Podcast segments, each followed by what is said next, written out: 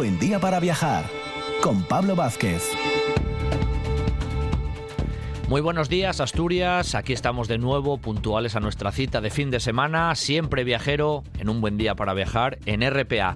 Vamos a iniciar nuestro viaje radiofónico en esta mañana de sábado con Sara Moro desde el Museo de Bellas Artes, siempre colaboradora habitual, Víctor Guerra, que nos va a llevar en su caminería asturiana por la zona de Noreña y sus historias, Francisco Borge con esas delimitaciones de las murallas de la ciudad de Oviedo en el arte prerrománico, Vamos a visitar la ciudad hitita, nada más y nada menos de Jatusas, en la actual Turquía, con la catedrática en arqueología Rosa María Sanz de la Complutense de Madrid. Conoceremos las covas de Andía, en la zona del Franco, en el occidente asturiano, con la guía, que allí está Ángela Ferreira, y finalizaremos con De calle a calle, hablando con Manuel Martínez de Leuterio Quintanilla. Dos horas de viaje radiofónico aquí en RPA.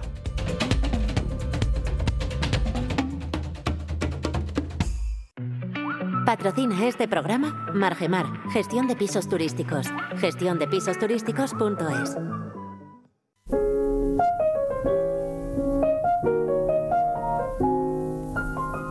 Un buen día para viajar con Pablo Vázquez en RPA.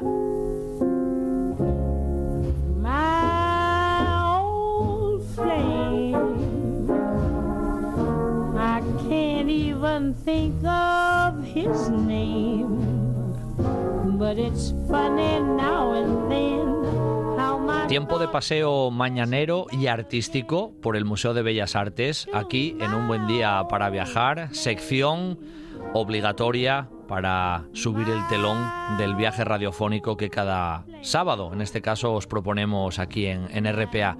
Siempre nuestra anfitriona es Sara Moro, historiadora del arte y gran conocedora de todo aquello que se encierra ¿eh? y de lo que se cuece en el Museo de, Bellas Artes. Muy buenos días, Sara. Muy buenos días, Pablo. Un placer que de nuevo ¿eh? estés por, por aquí. El fin de semana pasado estábamos muy cinematográficos, pero hoy volvemos a la senda pictórica y casi podemos decir con dos escenas que vamos a anticipar un poco del ámbito bastante clásico, ¿no? Costumbristas, podríamos decir, Sara una con un, con un peso muy claro de la literatura y la otra con mucha literatura, pero quizás sí que más, eh, sí, más eh, costumbrista. Pues Dos obras, yo creo que son unas obras conocidas para el público que, que acostumbra a venir para el al, museo y para el que, bueno, pues quizás no viene tanto, un motivo más para, para acercarse. Lógicamente. Bueno, em, ¿con cuál vamos a empezar, Sara? ¿Cuál vas a elegir tú para, para iniciar el recorrido?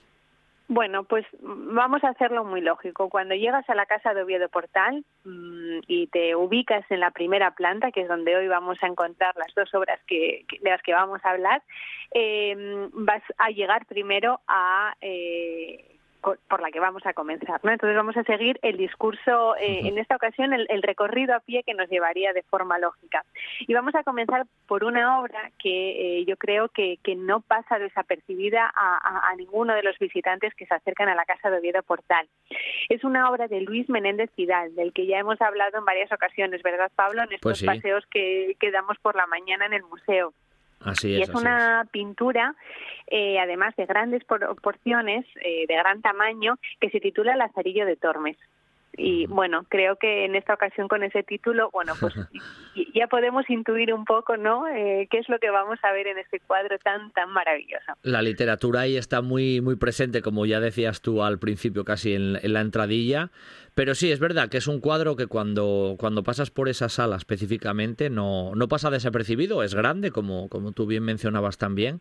Y porque es una escena que, bueno, esto del lazarillo, ¿eh? ya como que nos suena a todos, es algo muy, muy habitual, lo tenemos todos en el imaginario, Sara. Sí, eh, es bueno una pintura en la que mm, vamos eh, la proximidad con la realidad es, es, es, casi absoluta. Eh, vamos, em, el cuadro de estas proporciones eh, te hace dudar. El otro día lo mencionábamos algo parecido, yo creo, con los bodegones, ¿no? Ese ese trampantojo, ese juego que hay con el con el espectador a la hora de enfrentarse a unos motivos que, que nos parecen la, la realidad, ¿no? Una realidad además muy hermosa, muy bella. Y, yo creo que con, con, la obra de Menéndez Pidal, de la que estamos hablando esta mañana, sucede un poco lo mismo, ¿no? Esos personajes tan bien construidos, tan bien pintados, el espacio en el que se ubican, ¿no? Una especie de, de cocina eh, muy sobrio en, en, los colores, pero, pero muy exquisito en los detalles, ¿no? En el tratamiento de la pintura. Estamos ante un maestro, estamos ante uno de los eh, grandes nombres de la generación realista de pintores asturianos, ¿no? Esa generación eh, que nace en los años 60, eh, concretamente Luis Menéndez Pidal lo hará en el 61, en un pueblo eh, que muchos conocerán, Pajares, que bueno, nos cuesta un poco llegar a día de hoy, pues me imagino en 1861 lo que era Pajares, y a pesar de eso es un artista que, que, que, gozó de mucho éxito en, vida, afortunadamente, ¿no?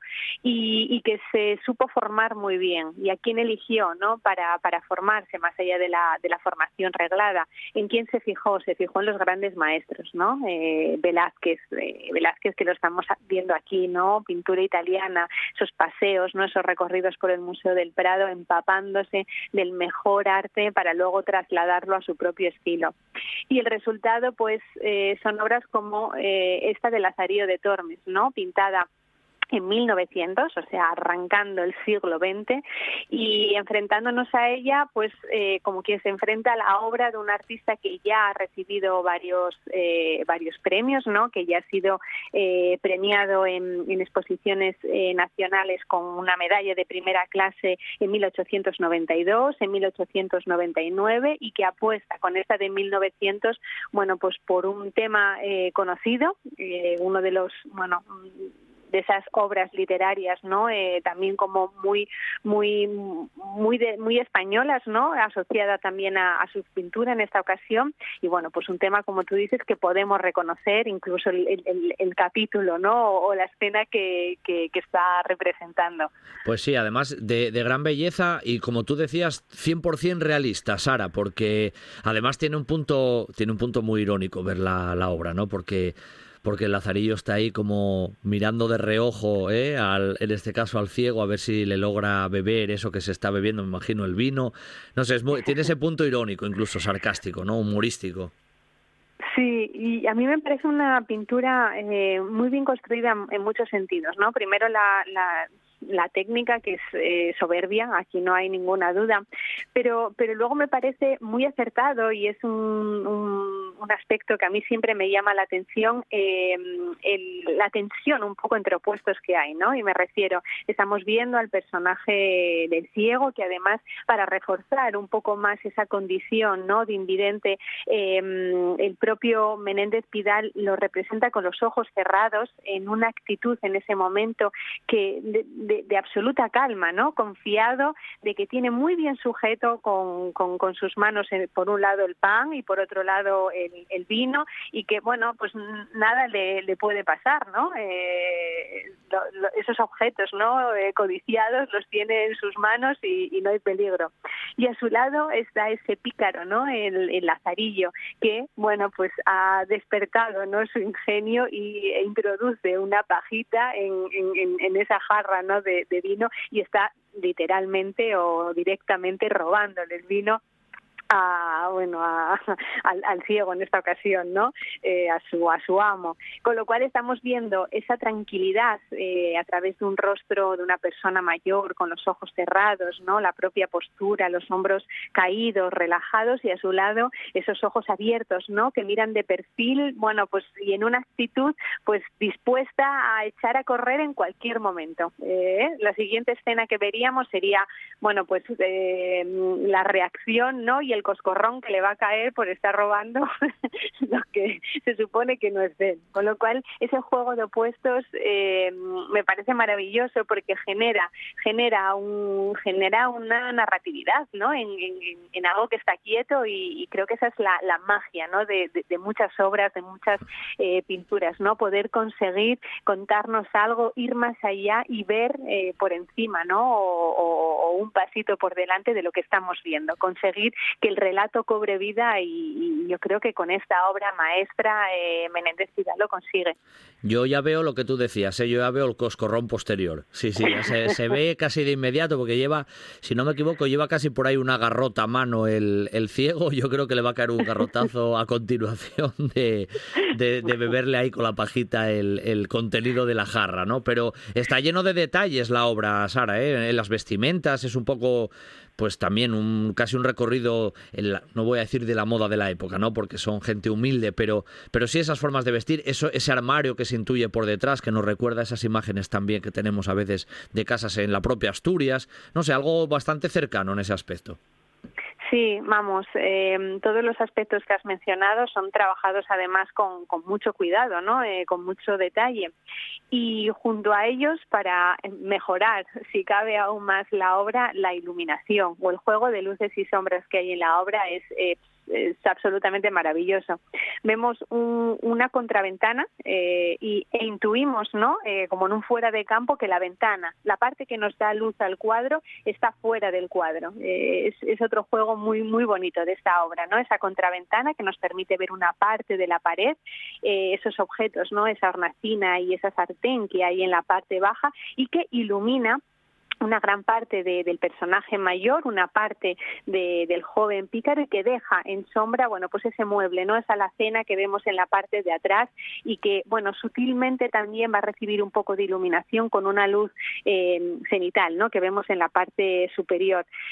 Creo que, la iluminación, además, con, un cuadro que está además pintado con unas eh, tonalidades muy, muy parcas, ¿no? Esos marrones, eh, esos verdes, esos colores más tierra y, luego, claro, la presencia del blanco, de la camisa de, Lazarillo, ¿no? O, la propia barba eh, del personaje de, mayor edad, bueno, pues le aportan aún, si cabe, más, más luz, ¿no? A, a esta escena tan, tan bonita. Bueno, de este Lazarillo de Tormes, año redondo, 1900, de Luis Menéndez Pidal, toque muy literario, pegamos un pequeño salto, bueno, no tanto cronológico en este caso, sino más bien un poco el contenido, ¿no? Que, tiene un toque, casi diría yo, hasta bucólico cuando uno ve este cuadro. ¿A cuál me refiero, Sara? Sí. Eh, llegamos a un cuadro que a mí personalmente me gusta mucho porque eh, me gusta la historia que hay detrás y me gusta cómo está resuelta. Se trata de la Vuelta de Pin de Rosa. Se titula así el cuadro, La Vuelta de Pin de Rosa, o también conocido, ¿no? Como Será Pin de Rosa. Mm. Es una obra de otro de los grandes nombres de esta generación, eh, José Uría y Uría, al que todos ya en este programa sé que conocen. no me cabe duda. Y que podemos encontrar en la sala contigua, ¿no? Eh, la sala, en la siguiente sala del museo, con lo cual, bueno, eh, es muy fácil encontrar estas dos obras. En esta ocasión es una pintura de menores proporciones eh, y en ella también hay una narratividad muy clara. De hecho, hay diferentes escenas que van a convivir y que nos van a contar diferentes cosas. Eh, este pin de rosa eh, que es el protagonista del título, en realidad es un indiano. Es un indiano que se ha ido de, su pueblo natal tiempo atrás, no sabemos cuánto exactamente, pero que retorna. Y retorna a su pueblo, bueno, pues como el buen indiano, ¿no? Vestido de blanco, con sombrero y se va a encontrar, ¿no? De alguna manera con, con, con, esos vecinos, ¿no? O con, esas, o con esos familiares después de mucho tiempo estando lejos. La escena, por lo tanto, nos está presentando dos mundos y esto es maravilloso, ¿no? El mundo eh, del cambio, el mundo más exótico, ¿no? El que ha ido fuera y retorna, eso lo vamos a ver a través de la figura de Pin de Rosa, que la vemos al fondo, ¿no? En pequeñas proporciones, acompañada de otro, lo que parece otro lugareño, ¿no? Otro vecino que viene haciendo aspavientos. Parece incluso que del cuadro eh, surge un grito, ¿no? De, llamada para todos aquellos vecinos que, que, que, todavía no se han dado cuenta que Pin de Rosa ha vuelto, ¿no? Y que nos viene a contar muchísimas novedades, nos viene a contar qué hay más allá de, estas tierras. Y más próximo a nosotros, en unas eh, dimensiones un poco mayores, estamos viendo esa parte del pueblo, ¿no? Esos vecinos que continúan, ¿no? La vida de alguna manera como la dejó Pin de Rosa antes de irse y como llevaba siendo o como sí, como acontecía desde mucho tiempo atrás. Mm. Es el mundo del progreso, si cabe, porque además detrás de Pin de Rosa estamos viendo un tren, un tren, eh, lo que nos habla también de, un cambio, ¿no? Eh, de un cambio que se está experimentando en, en, Asturias de principios del siglo XX, eh, la importancia también de la industrialización y todos esos cambios, ese mundo, por lo tanto, del progreso y ese mundo que de alguna manera encarna la tradición, ¿no? A partir de una familia que se representa en el momento del descanso, eh, después de haber hecho, bueno, de llevar a cabo las labores no propias del campo, están además cobijados del sol bajo un árbol. Eh, esa sombra, de alguna manera, está protegiendo o identificando ese mundo más anclado, ¿no? O más eh, tradicional y de una forma muy bonita, Uriam deja, ¿no? Que, que, el espacio reservado al tren, el espacio reservado a Pin de Rosa, esté fuera, ¿no? De ese cobijo, de esa sombra, con lo cual estamos viendo un mundo eh, de luces y sombras. No, no, no, no quiero hacer esa comparativa porque eh, yo, al igual que Pasolini, como decíamos la semana pasada, veo mucha belleza en la tradición, eh, pero sí que es un juego un poco pictórico, ¿no? Para, para mostrar dos mundos. Y, aquí nuevamente, pues igual que veíamos con Menéndez Vidal, ¿no? El cuidado en las vestimentas, eh, es mucha la información que podemos sacar de este tipo de obras, ¿no? Porque no mm. dejan de ser casi un estudio, bueno, pues incluso antropológico, ¿no? De, de, de, de la sociedad, en esta ocasión la sociedad asturiana a principios del siglo XX. En aquel momento, sí, sí, sin duda. Ese, eso que tú estabas explicando profundamente, Sara, que es lo, que uno percibe, ¿no? Además, llama mucho la atención eso. El protagonista eh, sale ahí como que viene de, del andén ahí, del tren, vienen acompañándolo ahí y todos, todos miran hacia allí, ¿no? Es como una llamada, lo que tú decías. Casi el que lo acompaña está como dando voz y llama a todos y toda la gente queda mirando para allá, hasta el perro está mirando, está mirando para allá, Sara. Es el foco de atención, ¿eh? Sí, sí, por eso decía que es un cuadro que tiene mm, que tiene también mucho ritmo, ¿no? Que nos está contando una historia que, que, que, que casi que podemos ver como si fuera una película lo que está sucediendo. Ese grito que nos llega, ¿no? A los que nos acercamos al cuadro y, y esta familia que, bueno, pues eh, quizás cansada, ¿no? Después de todo el trabajo, miran pensando, ¿quién era este hombre? ¿Qué, qué, qué nos están contando? Entonces, creo que es un cuadro maravilloso. Es un cuadro, además, en el que hay mucho cariño también, ¿no? Volcado. Eh, y bueno. Mm, sí. Está, está muy bonito, Sara, la, por ejemplo, ahora que mencionabas el, el, juego de la luz y la sombra también de, del árbol. ¿eh? El árbol es muy protagonista en la escena. Ellos están como en un momento ahí de reposo de las faenas laborales, mirando hacia ese protagonista que viene ahí de blanco impoluto pero están ahí a la sombra, ¿no? Resguardados con el, con el perrín. No sé, es como eso, una escena muy asturiana, que están ahí a la hierba, ¿eh? Haciendo ahí los, los, los, los balagares, los burros ahí de, de, hierba que se ven muy bien, y a la sombra ahí del árbol, ¿eh? Están ahí plácidamente mirando al protagonista. Sí, sí, realmente creo que eso es, eh, bueno, pues pues un acierto por parte del pintor en esta ocasión, ¿no? Son, no sé, recursos que a veces en un primer golpe de vista eh, no aprecias y, y, cuando profundizas en una pintura, ¿no? O la ves con detalle, te detienes. Eh, es verdad que a veces cuando visitamos un museo lo queremos ver todo y estos detalles se nos, se nos pierden, ¿no? Eh, la fortuna que tenemos en el Museo de Bellas Artes de Asturias es que es un museo gratuito y que te puedes permitir además eh, el lujo de, de, de, venir, de ver solo un cuadro, de ver dos, de ver tres y mirarlos con detalle, ¿no? Y encontrar estas estas, eh, estos, bueno, estos recursos que no dejan de sorprendernos y de hacer todavía más bonita y, y, y más, no lo sé, más sobresaliente la pintura. Con lo cual, bueno, eh, estos análisis que hacemos, aunque sean así muy rápidos, yo creo que, que, que nos permiten ahondar, ¿no? Ahondar en estas pinturas y, y, y, saborearlas muchísimo más. Bueno, de este lazarillo de Luis Menéndez Pidal saltamos a José Uría y Uría con este precioso, ¿eh? ¿Será pin de rosa? Vamos a utilizar la versión interrogativa. ¿Será? Puede ser que sí que sea, ¿eh? pero tenéis que ir a comprobarlo allí al Museo de, de Bellas Artes porque, porque el cuadro aparte es precioso. Los dos que hemos tratado hoy, además mm, fácilmente reconocibles, con una escena siempre ahí pues llamativa, de esas que no, no te dejan indiferente. Y todo hoy nos lo comentó, como siempre, nuestra anfitriona en el Bellas Artes, que no es otra que, que Sara Moro, a la que siempre le agradecemos su, su colaboración. Sara, un abrazo muy fuerte y hasta el próximo. Un abrazo, Pablo. Hasta la próxima semana.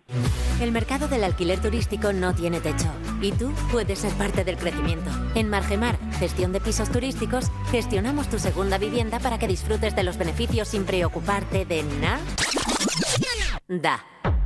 Con 11 años de experiencia y el mejor posicionamiento en Internet, somos líderes del sector. Tu segunda vivienda, nuestra primera preocupación. Visita gestiondepisosturísticos.es y despreocúpate. 684 61 1005 984 98 77 39 Sidrería Parrilla La Carballera de Granda. La calidad, la atención y el servicio de siempre con la seguridad de hoy. Menú del día, terraza con atención personalizada, reservas en el 985 13 70 25.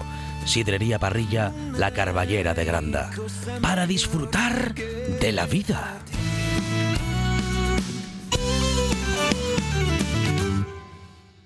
Esto es RPA, la radio autonómica de Asturias.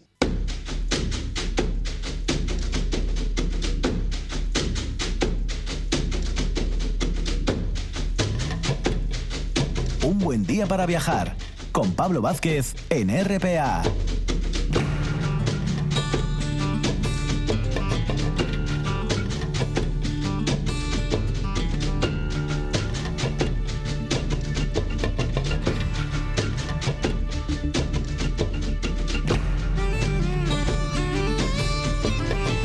Y después de la pintura, bien poner la mochila al hombro, ¿eh? porque vamos a caminar un poquitín, a practicar caminería, que ya sabéis que en un buen día para viajar siempre los sábados está ahí, ¿eh? en la primera hora, y siempre es muy importante, y siempre nos acompaña como anfitrión Víctor Guerra, que es uno de los grandes especialistas en caminería, sin duda, y en conocimiento y en investigación en nuestra Asturias fuera de Asturias, pero bueno, en este caso en nuestra Asturias. Buenos días, Víctor. Buenos días. Un placer, ¿eh? como siempre, que te pases por aquí, ya lo sabes. Oye, que por cierto, la página www.asturiasperegrina.es, mucho de todo esto que nosotros vamos comentando aquí en palabra, también los oyentes, si quieren profundizar mucho más, lo tienen ahí, ¿no, Víctor? Sí, sí, sí. Eh, la idea que, que, barajamos cuando empezamos con la colaboración era esa, ¿no? El, antes el blog era unas colaboraciones un poco puntuales, un poco según mis gustos y caprichos.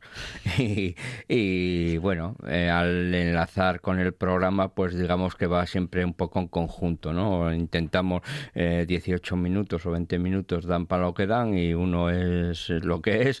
Y entonces bueno siempre me gusta apoyar con el texto que la gente pueda leerlo.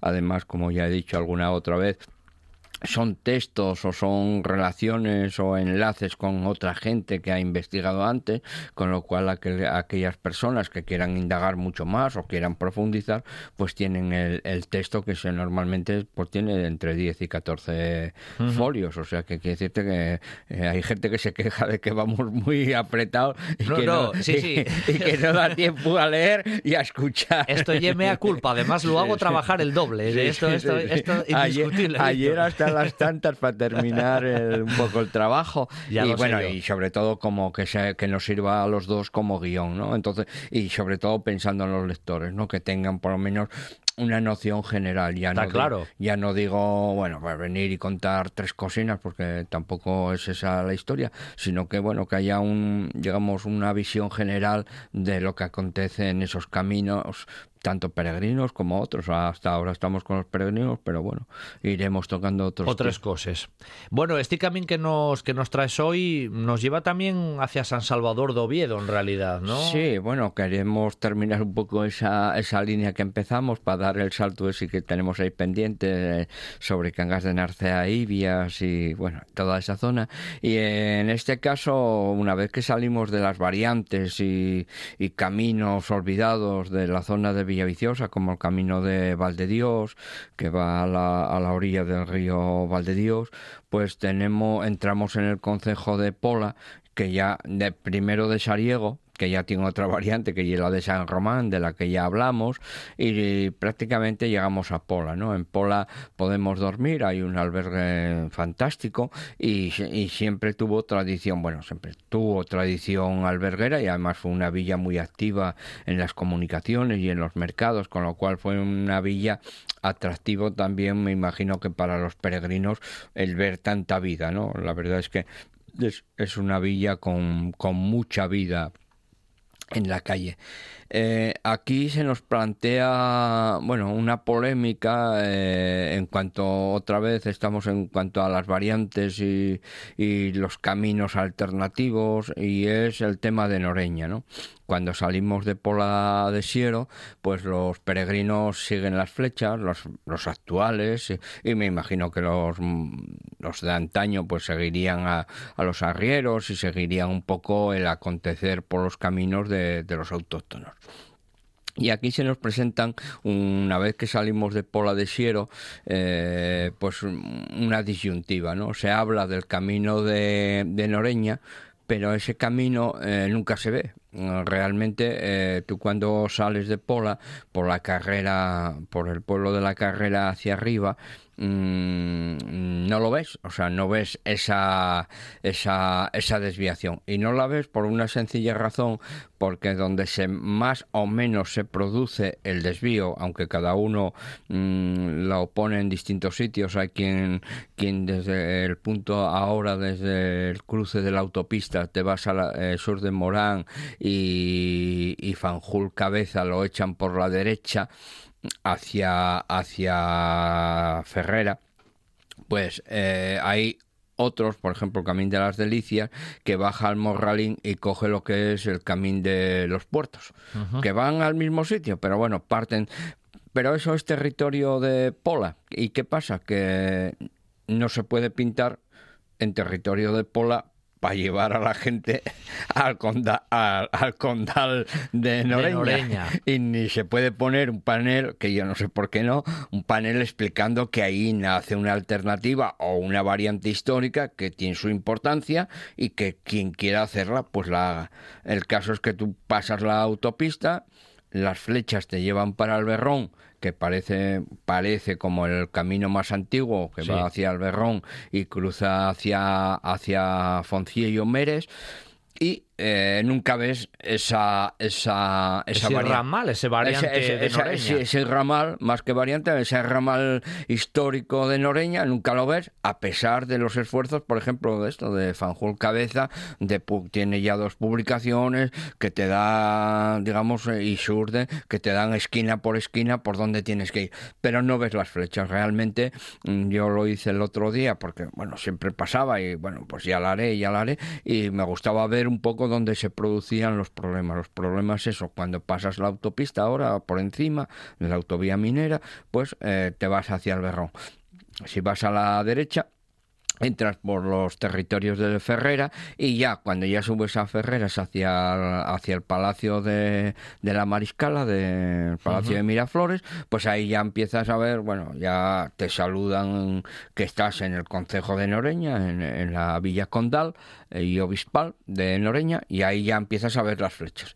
Es verdad que una vez que ya las encuentras, pues ya verdaderamente eh, te va muy bien porque, bueno, es cruzar nada más. Noreña es muy pequeñito y es cruzar la villa. Pero cruzar Noreña, y es lógico pasar por Noreña, es que Noreña era un foco importante, ¿no? Sí, sí. Bueno, yo creo que en esas cosas mm, es curioso, ¿no? Porque eh, este hombre, eh, Fanjul Cabeza, y bueno, y casi todos trabajan el camino desde el siglo XV, ¿no?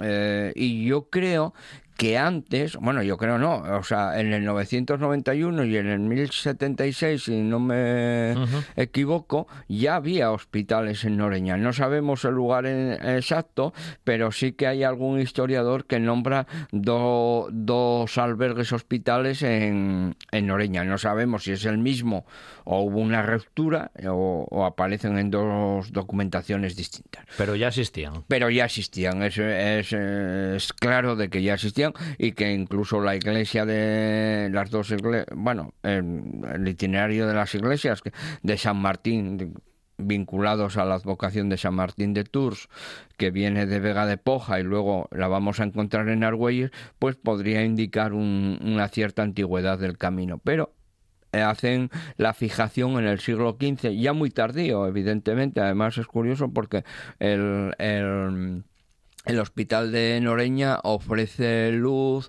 eh, techo y sal con lo cual a mí me da más la impresión de estar más pensado en, en la riería, o sea, en, en, el trasiego de animales que sí necesitan sal más que los peregrinos. ¿no?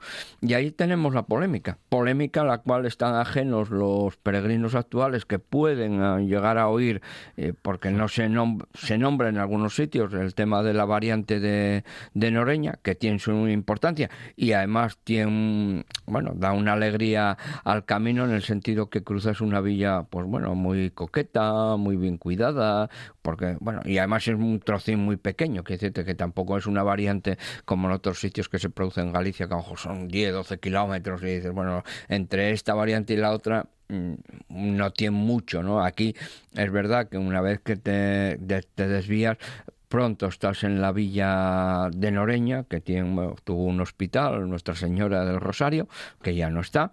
Pero bueno, mm, es una villa que atraviesas por medio, o sea, eh, y, tiene mucha vida activa.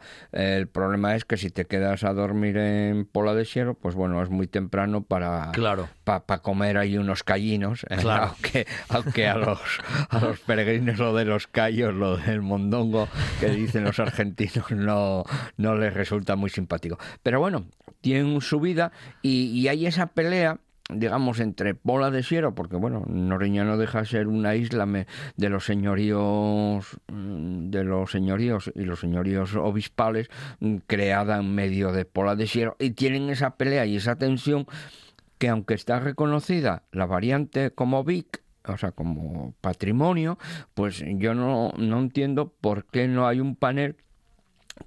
que, que explique, que, que, explique, sí, que informe, oiga, mire, aquí hay una variante, si usted quiere hacerla, tiene tantos kilómetros y sale a Foncillo. Vale, pues vale, ya, eh, ya tomo... Ya elegiré yo. Eh, ya, tomo yo mis decisiones, ¿no? Pero bueno, hoy es hablar y tal, y, y, luego eso no se transforma en una señalización que pueda, y una información que puedas mm, determinar si te gusta más o menos la, ¿Y eso por qué será? Porque ahí siempre hay choque, un poco y fricción. Siempre, siempre. Mira, a mí me pasó... Como somos, ¿eh? Sí, somos... Semos, como decía el otro.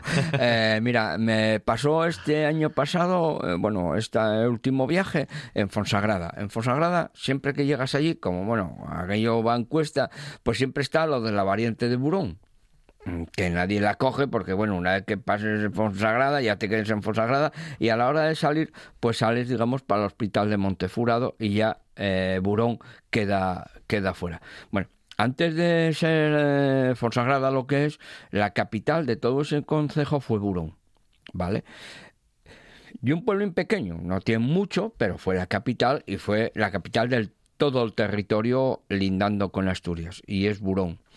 Eh, bueno, pues ahí eh, hay una señalización que la ves, pero bueno, nadie te explica, no hay un panel que te explique, mire, esta, esta variante tiene tantos kilómetros, tiene tanto desnivel y puede usted ver esto, esto y lo otro. Bueno, eh, yo en este último viaje dije, voy a hacer estas variantes históricas que, que siempre vemos reseñadas y que nunca hacemos. Y me fui a, a Burón. Es verdad que que, hay que retroceder desde Fonsagrada vas como otra vez para Asturias y luego te metes en un descenso a través de, Burón, ¿no? de la, llegas al pueblín de Burón, que como digo, tiene nada, tres cocinas, dos iglesias, una iglesia y una ermita y poco más, y bueno, pero es un itinerario distinto para llegar a Montefurado. No hay ningún problema, yo creo que en señalizarlas, si se quiere, o por lo menos eh, poner unos paneles indicativos si es que verdaderamente tienen importancia. Yo no quiero señalizar eh, ni lo pretendo, todas las variantes y caleyas eh, jacobeas, porque sería llenar todo el mapa de tal, pero sí por lo menos en las más sonadas y reconocidas, como es en el caso de Noreña, pues por lo menos poner la información para que, bueno, los peregrinos que quieran, o los paseantes que quieran, decir, bueno, que además yo, por ejemplo, antes de estos días, para preparar un poco el programa, pues nada, el domingo me cogí, hice desde Pola de Siero, hice Noreña y di la vuelta por el camino de Pola. O sea que hice un bucle como de unos 14 ¿eh? que, sí, unos 14 kilómetros más o menos, planinos, bueno, eh, puedes parar, bueno, tiene mucha vida las dos, los tres sitios además, que es el ver eh, Pola como punto de partida, eh, Noreña como punto, de, digamos, intermedio para salir hacia, hacia Coyoto, hacia Meres Coyoto, y luego yo volví eh, por el camino antiguo de Pola hacia el Ber, de Pola por el Berrón y volví por el Berrón, que también es, pues bueno, una población un punto estratégico. estratégico que también tiene mucha vida por la calle, además fue siempre punto estratégico ferroviario, con lo cual tiene una idiosincrasia muy singular, ¿no? Y yo creo que no hay ningún problema, pero mm, esa es la siempre tenemos esa historia con y te suena y claro quedas con la duda de a dónde te vas no cojo la variante y, por ejemplo, en este caso, que volvemos a repetirlo, pues las flechas están cuando entras en el concejo. Digo, pero desde aquí hasta, hasta la entrada del concejo, que serán dos, tres kilómetros, no hay nada. O sea, tienes que andar medio adivinando. Ahora eh, tienes que está el camino de los santuarios también, que hicieron ahí unas cocinas. Bueno, te ayudan un poco, pero bueno, ese es el, el problema que ya venimos arrastrando y que ya hemos visto pues en las variantes que hemos hablado, por ejemplo, o sea que hablamos la otra vez de de San Román de Sariego, pues, pues lo mismo, está ahí, bueno, y si quieres ir a la iglesia, pues tienes que desviarte y... Iba a decirte, Víctor, que por ejemplo Noreña, hablábamos ¿no? de, esa industria chacinera que nos viene a la mente cuando pensamos eh, en Noreña, pero Noreña tuvo mucha tradición, y eso me acuerdo que ya lo hablé yo en su día con el cronista oficial de Noreña hace un montón, del tema de, del calzado. De los mansoleas. De los mansoleas. De, los mansoleas de, mucha tradición, de ¿eh? Pimiango, sí. Y una cosa curiosa, porque bueno, tienes como vinculado la, industria zapatera pues a otras latitudes, ¿no? Y tal. Y de repente, bueno, yo, eh, bueno, leyendo un poco lo que hablaba esto, Fanjol Cabeza, pues joder, eh, fueron una.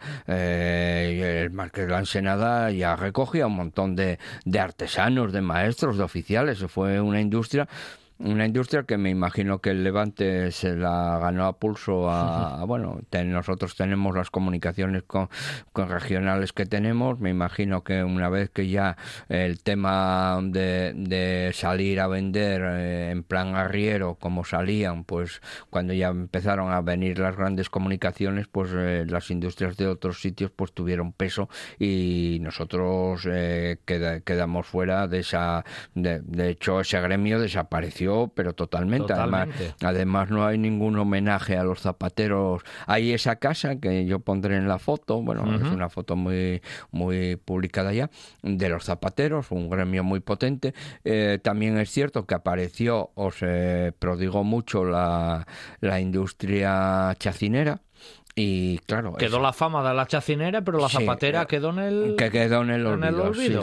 y hablabas tú de datos, pero además que, que son tuyos, eh, cuando el marqués de la Ensenada escribió ahí a mediados del siglo XVIII, habla de 66 maestros zapateros y curtidores. Y curtidores, 107 oficiales zapateros, 33 aprendices y llegó incluso a contabilizarse 350 zapateros que hacia 1903 fabricaron 150.000 zapatos. O sea, que ya no hablamos del siglo XV, estamos hablando de, ayer. casi que de ayer. Increíble, ¿eh? Y sin embargo, bueno, pues esa industria, yo creo que por esos efectos de, las comunicaciones y la apertura de comunicaciones, eh, Asturias está en un rincón muy profundo eh, y tenemos problemas, bueno, todavía los tenemos hoy, de cómo, bueno, hoy está la ferrocarril eh, atascada por un accidente, con lo cual quedamos digamos, desconectados de la meseta. Y eso hizo, pues yo creo que, que nuestra industria frente a otras quedara marginada y, y bueno, y eso, lo que decía, que la industria chacinera, que fue muy potente, hay un personaje que tiene estatua la verdad es que la villa de Noreña es pequeña, pero luego tiene cocinas muy muy bonitas. El tema de la estatua de que creo que es Pedro Alonso, que un indiano que vino y, digamos prodigó mucho toda toda esta industria y le dio nuevas visiones. Y eh, luego, por ejemplo, también el, templete de la música. Eh, la verdad que pasear por por por Noreña tiene su encanto, sí. Tiene su encanto, la verdad es que yo alguna vez fui con el preclaro republicano Prendespend, Pando. que íbamos a darle un homenaje a Flores Estrada y al ayuntamiento y luego íbamos a, al sastre, a casa del sastre a probar unos callos, que era ahora por, por noviembre que es cuando ya empieza un poco la temporada de callos y la verdad es que es una villa eh, bueno, pues eso, una villa condal, señorial. Eh, ya cuando entras ves el Palacio de Miraflores, el de la Mariscala, que bueno, ya da tal, luego está el Palacio de Argüelles. A mí, bueno, lo que me desencaja un poco y es la iglesia parroquial con el armatrosta que de, de, torre, que, que es impresionante, pero en general es una villa muy conjuntada y, muy bonita para, para, pasear. Bueno, pues mira, hoy invitamos de paso en esta sección de caminería, que bueno, pues Noreña está ahí bien, bien céntrica y está ahí muy a mano, podemos pasar a, a conocerla y conocer esa historia que tuvo, que tuvo por detrás y que Víctor Guerra nos trajo hoy en esa sección de caminería por ese entorno, esa especie ahí de bifurcación entre Polasiero, el Berrón, Oreña, ese triángulo ahí urbano prácticamente hoy, pero que quedaron huellas también de, de los caminos. Víctor, creo que la semana que viene ya empezamos y pegamos un salto grande, ¿no? Vamos para el occidente y demás, sí, ¿no? sería conveniente salir de Villaviciosa. Vamos a salir de, Villaviciosa. sí, o de la comarca La Sidra, sí. Yo creo que, que dejamos un poco todo este... Además, eso, que lo de Noreña y toda esa zona con tantas comunicaciones, el tren, los ríos, las autopistas, las carreteras, eh, deformó mucho y yo creo que sería bueno tocar eso entre Cangas de Narcea y Ibia. Pues bueno, nada, la fin de semana que viene vamos para allá, vamos a meternos allí para el suroccidente asturiano y dejamos esta con este conglomerado urbano, pero que la historia siempre está ahí, ¿eh? ya lo visteis. Víctor, un placer como siempre. Hasta el próximo. Lo mismo. El mercado del alquiler turístico no tiene techo y tú puedes ser parte del crecimiento. En Margemar, gestión de pisos turísticos, gestionamos tu segunda vivienda para que disfrutes de los beneficios sin preocuparte de nada. Da. Con 11 años de experiencia y el mejor posicionamiento en Internet, somos líderes del sector. Tu segunda vivienda, nuestra primera preocupación. Visita gestiondepisosturísticos.es y despreocúpate. 684 61 1005 984 98 77 39 Esto es RPA, la radio autonómica de Asturias.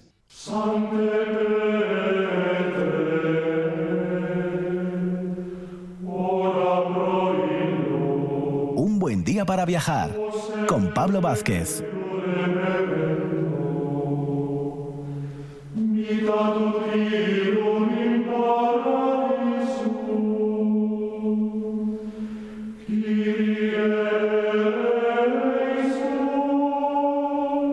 Voces cuasi celestiales para la sección del arte prerrománico asturiano en un buen día para viajar, donde nuestro colaborador, amigo y anfitrión habitual siempre es Francisco Borge Cordovilla, que en las últimas ediciones o en la última sesión estábamos tratando esas delimitaciones en el entorno de la ciudad de Oviedo, entorno murario, y eso va a dar mucho juego porque además es un tema más que, que interesante. Muy buenos días, Francisco. Hola, buenos días Pablo, buenos días a todos. Aquí estamos, ¿eh? de nuevo contigo para, para seguir tirando de ese hilo conductor, ¿no? De, de esas delimitaciones en, en, la ciudad, que decía yo, da juego y va a dar juego siempre, ¿no? Bueno, las, la arqueología está ahí siempre presente. Como, sí, sí, perdona. Que, que como ya veníamos diciendo hay mucha confusión de conceptos, entonces claro, aquí se confunde ciudad con origen del asentamiento y si nos vamos al origen del asentamiento, el origen del asentamiento realmente es romano, aunque no sabemos eh, mm, qué alcance material tenía, pero sí que sabemos con bastante seguridad eh, en qué consistía. Y, consistía en la explotación eh, a pie de vía, o sea, como recurso viario de los de los acuíferos que afloraban en Oviedo. Y esa era, esa la razón de ser de que de la calzada que se dirigía a Lucus Asturum pues si hubiera una desviación que pasara por la colina, que si no, no había ninguna razón para subir hasta esta colina. eh, es decir, en vez de seguir el trayecto eh, que venía por la por la por la antigua calzada que ahora llaman carretera de Castilla, no, desde pues pues pues desde San Lázaro bajando hacia el Postigo y, y hacia claro. Pumarín y Lucus Asturum. No había ninguna razón para pasar por esa colina si no fuera porque había unos recursos hídricos que, que los que los homos viatores podían utilizar ¿no? como recurso para su viaje. Pero bueno, dicho esto, eh, yéndonos al asentamiento alto medieval, pues claro, la confusión persiste porque todo el mundo, como ya dijimos el otro día, lo mismo que cuando apareció la Fuente de la Rúa, todo el mundo estaba empeñado en, ya en, ubicar eh, el origen de la ciudad, ¿no? El origen de la ciudad, incluso una ciudad, ¿no? Eh, se habló, se dijeron muchas barbaridades, ¿no? Se habló de, de vamos, de, que el caño aquel empotrado en el suelo, que por muy bien tallado estuviera, pues que mm, evidenciaba un, alto grado de urbanización. Yo no sé en qué ciudad romana vieron los los, los autores de tales declaraciones que la gente se agachara a beber en el suelo. ¿eh? Mm, tienen muy pocas ciudades romanas o tienen un concepto de ciudad más bien tirando a difuso. Difuso, difuso. O sea muy que amplio, muy, muy generoso, sí. Lo que nos vienes a decir, Francisco, en realidad, ¿no? Que esto se ha comentado, que el, paso de esa, de, ese, de esa carretera, de esa vía romana, por, por obligación no tenía por qué pasar por ahí, porque era hasta más molesto. no venía por ahí el trayecto, no, no para nada. El trayecto era, era, ya se sabe, por la actual calle de Arzobispo Guisasola, viniendo de la carretera de Castilla, o si se quiere, por, por la parte de abajo, por, por, por lo que hoy se llama Padre Suárez, pues por ahí, ¿no? En, esa ladera a la cota que queramos poner. Yo soy más partidario de la cota alta, porque a, los, a, los, a los agrimensores romanos no les gustaba para nada el, el andar por los por, por los fondos ¿no? de los valles entre otras cosas entre otras cosas porque la vía se podía inundar y el trayecto se podía interrumpir correcto de eso puede hablar con mucha más con mucho más conocimiento que yo Isaac Moreno Gallo que además fue invitado del programa no me parece recordar en alguna ocasión. así es. Bueno pues la, pues la carretera iba iba por ahí pero pero luego eh, en algún momento pues pues la o sea ladeaba la mía la, la ladera eh, sureste de la colina y continuaba por el postigo hacia continuaba por el postigo eh, y adelantaba la Florida a encontrar Pumarín y la y la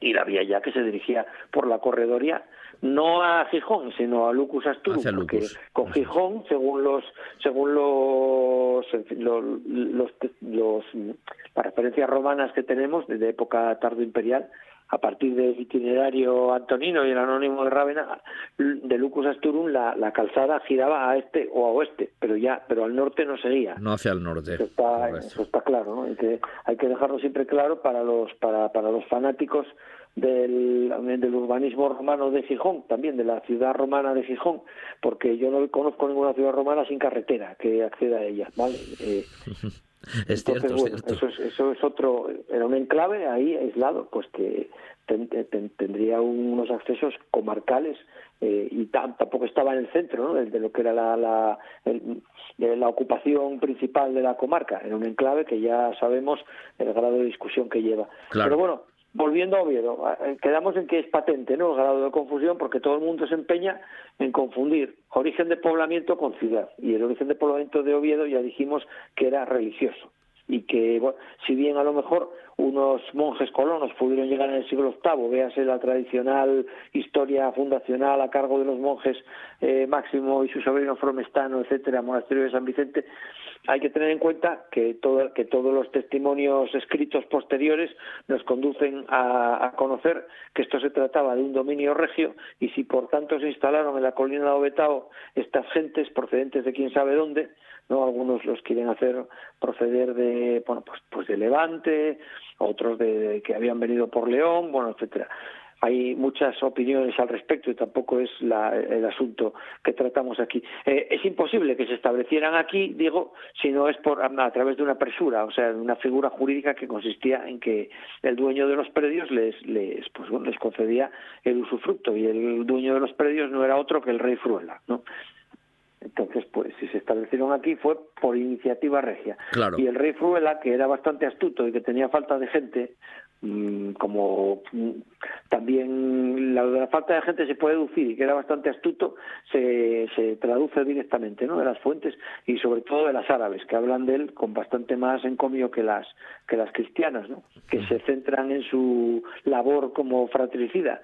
Pero bueno, los, los mm, árabes que sin duda eran bastante más fríos para, estas cosas, pues, pues bueno, eh, aluden con mucha mayor con mucho mayor encomio a su a su labor política no y claro. es que decían la derrota que sufrieron con él eh, de manos de él en Galicia en Pontubio pero claro eso no les convenía no es que ese es un punto, no, que te decía Francisco, que es un punto importante esa cuestión porque siempre pensamos en la figura regia de Alfonso II y el traslado de la capitalidad y el palacio ahí donde la fábrica de armas actual y demás, pero fue Furuela, ¿no? El que miró, el que miró también a la colina, en realidad. hablamos de una serie de, conceptos que son que están absolutamente extrapolados a nuestros tiempos. El concepto de capitalidad, el concepto de capitalidad en aquel tiempo no existía, porque es que eh, capitales había muchas. Eh, ¿Cuál era la capital del Imperio Romano de Occidente? Yo qué sé, a partir del, comienzo de la, de anarquía militar después de la, de la dinastía de los Severos, pues ni idea, porque allí cada general establecía la suya y luego las, cuando las cosas se fueron arreglando un poco, pues se fue trasladando eh, a, tenor de, las dificultades bélicas y, de las usurpaciones, ¿no? de la defensa de las, bueno, de la candidatura correspondiente eh, frente a las usurpaciones que le iban surgiendo. Entonces, el concepto de capitalidad podemos ir olvidándonos de él en esta época. Concepto de traslado del solio regio, vale, eso sí, pero como dijimos el otro día, eso no implica, porque claro, la colina verdaderamente eh, se refería, se llamaba Obetao, según nos refiere un documento al que nos tenemos que, que, volver a referir, puesto que es capital ¿no? para, para el análisis que estamos haciendo. Pero vamos, que, que, el lugar se llamara Obetao, pues también se puede interpretar en sentido amplio. El lugar podía ser la colina o el lugar podía ser pues la colina eh, y un par de hectáreas o tres o cuatro a su alrededor, ¿no? o cinco o diez. Es decir, hasta prácticamente hasta que comienzan al norte las estribaciones de Naranco y al sur las de las de la sierra de, de esto, ¿no? de San Esteban. Entonces, pues pues y al, y al, y al, y al oeste la garganta del Nalón y al este pues pues el Nora, ¿no? Y entonces claro podemos el, el, término de, de, de, Oviedo pues es muy lo podemos interpretar de muchas formas. Ahora si nos referimos a la colina Obetao está claro que la primera referencia historiográfica que tenemos de un cercado en la colina Obetao que tampoco sabemos, no podemos saber por el documento qué amplitud tenía, es el de al que alude la famosa donación de 17 de noviembre de de, 812. De, de San Salvador a, a, pues al obispo Adulfo y a su clero y a los moradores allí, ¿no? Por parte de, Alfonso II. Ahí se, se alude a los templos del Señor, a todas las casas que se habían edificado ahí, al acueducto, que un día tendremos que hablar de, del acueducto también. Claro, claro. Eso es un tema interesante, Francisco. Y bueno, su, el planteamiento hipotético de su trazado por parte de Herminia Rodríguez Balbín, la discípula de Juan Guría Riu, en su tesis doctoral de 1978, y luego la evolución que se puede hacer de eso a partir de la documentación y los lugares urbanos por los que sabemos que, que, pasaba, ¿no? Y que, hay testimonios medievales claros de que, de que pasaba por allí, ¿no? Eh, pero vamos que nosotros sabemos que todo esto estaba englobado por un por un recinto murario que además lo llama eh, no, no me acuerdo dice no sé si no me acuerdo ahora el documento porque no lo tengo delante no sé si dice muro mura o si dice o si habla de septa porque si hablara de septa estaría hablando de un recinto defensivo pero yo más me inclino a pensar que esto de septa está seguro en una referencia del siglo del siglo XIII de la colección de documentos de la catedral y también del, libro de, de calendas. He estudiado que constituyó la tesis doctoral también de Rodríguez Villar eh, eh, a últimos de, la última década del, siglo XX, pero vamos, que era un recinto delimitador. Y la base de este recinto delimitador, que eso, que incluía los templos, las casas, hay que, hay que entender, las casas son las residencias de aquellos eh, actores que están cultivando el, cultivando el, el, culto católico, ¿no? En los templos, tanto el, eucarístico que decíamos, la celebración de la Eucaristía, que eso pues pues puede ocurrir si hay una función pastoral que cumplir, o sea, si hay población alrededor que no sea religiosa y máxime ocurre con total seguridad desde que desde que está la presencia de un obispo, al que por cierto se declara el documento. Este documento se tuvo por, por copia del siglo X de un original, pero sin duda el original eh, existió y era de, del mismo tenor que el documento. O sea que tampoco que el documento sea una copia nos vale para retrasar, o sea, para variar o para manipular la fecha del, del, episcopado, porque en la donación aparecen eh, suficientes elementos para pensar que efectivamente cuando se redactó el documento el episcopado estaba en marcha, ¿no? Y esto implica efectivamente una serie de residencias tanto para el clero regular al que antes nos referimos con, Fruela, ¿no? Y el primitivo asentamiento de San Vicente, que sin duda estaba subordinado a, San Salvador, que también fue fundación de Fruela, que no nos olvidemos. Entonces esto, este hombre los, los colocó allí, aquí, eh, como, como, como dice el dicho popular, la ocasión la pintan calva, ¿no? O, mató dos pájaros de un tiro porque consiguió gente que le, que le cantara las horas, las horas litúrgicas y a la vez que, a la vez que, pues eso, que, les facilitaba eh, poblar el lugar a través de un monasterio, ¿no? Y luego esto además se corrobora esto que digo por la por la reclamación que a partir de 1090 hacen los obispos de Oviedo, porque hubo varios implicados porque el pleito se extendió hasta 1097 le hacen a Alfonso VI porque es que los de San Vicente se quieren ir, ¿no? Ya, ya tienen eh, eso, ya tienen una vocación propia, tienen un montón de propiedades y les molesta muchísimo estar sujetos a la autoridad del obispo. ¿Qué es eso de la autoridad del obispo? Pues es un, es un caro, es un atavismo porque viene de antiguo, porque evidentemente viene de época fundacional del asentamiento. Las cosas hay que hilarlas en un análisis lógico, ¿no? Y en el siglo XI reclaman, ¿no? Como dices, no hubo un pleito que se alargó, ¿eh? Se alargó. Sí, sí, sí. Eh, creo que creo que hasta 1101 no emite al final. En hay, hay, hay documentación en 1090, en 1097. Yo creo que al final, antes de la muerte de Alfonso VI, este falla definitivamente a, a favor de, San Vicente. Yo creo que ya bajo el episcopado de, Pelayo. Este hombre muere en 1109 y, por esas épocas ya es, ya es Pelayo, obispo de Oviedo. Eh, la, la, cuestión es que a lo que nos lleva este, este recinto que, que nos describe como que encierra todo el objeto de su donación, Alfonso VI, es al concepto este de dextro, ¿no? que aparece luego otra vez reiterado, pero esta vez con, precisión de sus términos, en otro documento ya dentro del reinado de Alfonso eh, eh, del último cuarto del siglo IX, de donación a la Catedral de Orense. ¿no? Entonces ahí, este, yo creo que al hablar de San Salvador en su día, ya lo debimos comentar, o de la primera pasada que le dimos a las murallas. Pero bueno, ahora es que estamos tratando el tema de una manera mucho más aquilatada y, con, un rigor conceptual que creemos que es imprescindible, porque hablamos de, recintos murarios sin ascribirlos a priori eh, a, un tipo de, de asentamiento, ¿vale? Cada uno tendrá su razón de ser. El destro lo que trata de delimitar es un recinto religioso. Entonces son 82 pasos. Son 12 ad corpora tumulanda, quiere decir que son los que están más cerca de los templos, todo alrededor de los templos, 12 pasos en cualquier, en cualquier dirección alrededor de un templo. ¿no? Que, entonces eso nos determina más que un círculo, nos determina una elipse, puesto que un templo viene a ser generalmente, un templo basilical es un rectángulo. ¿no? Entonces si medimos 12 pasos alrededor para enterrar cuerpos, eh, delimitamos una elipse.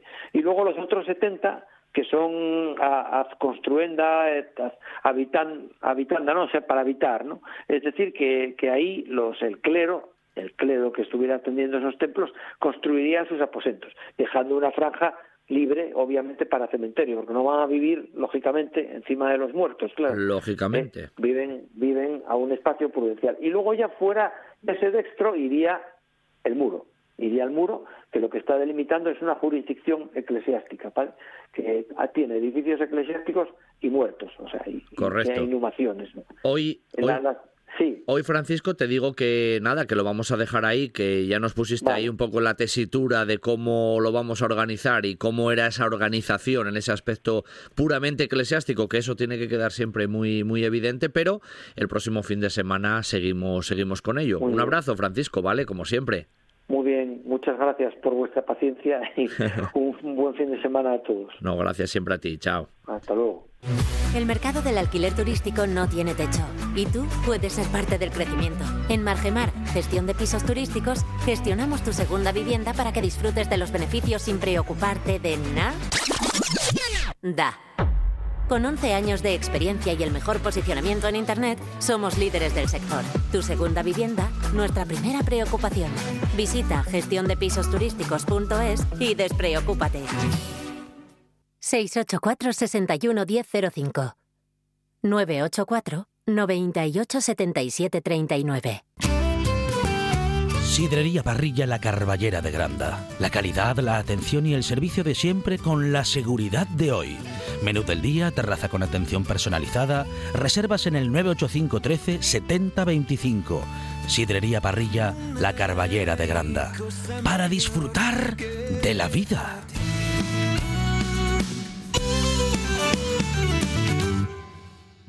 Esto es RPA, la radio autonómica de Asturias. Patrocina esta sección Margemar, gestión de pisos turísticos. gestiondepisosturísticos.es. Un buen día para viajar con Pablo Vázquez.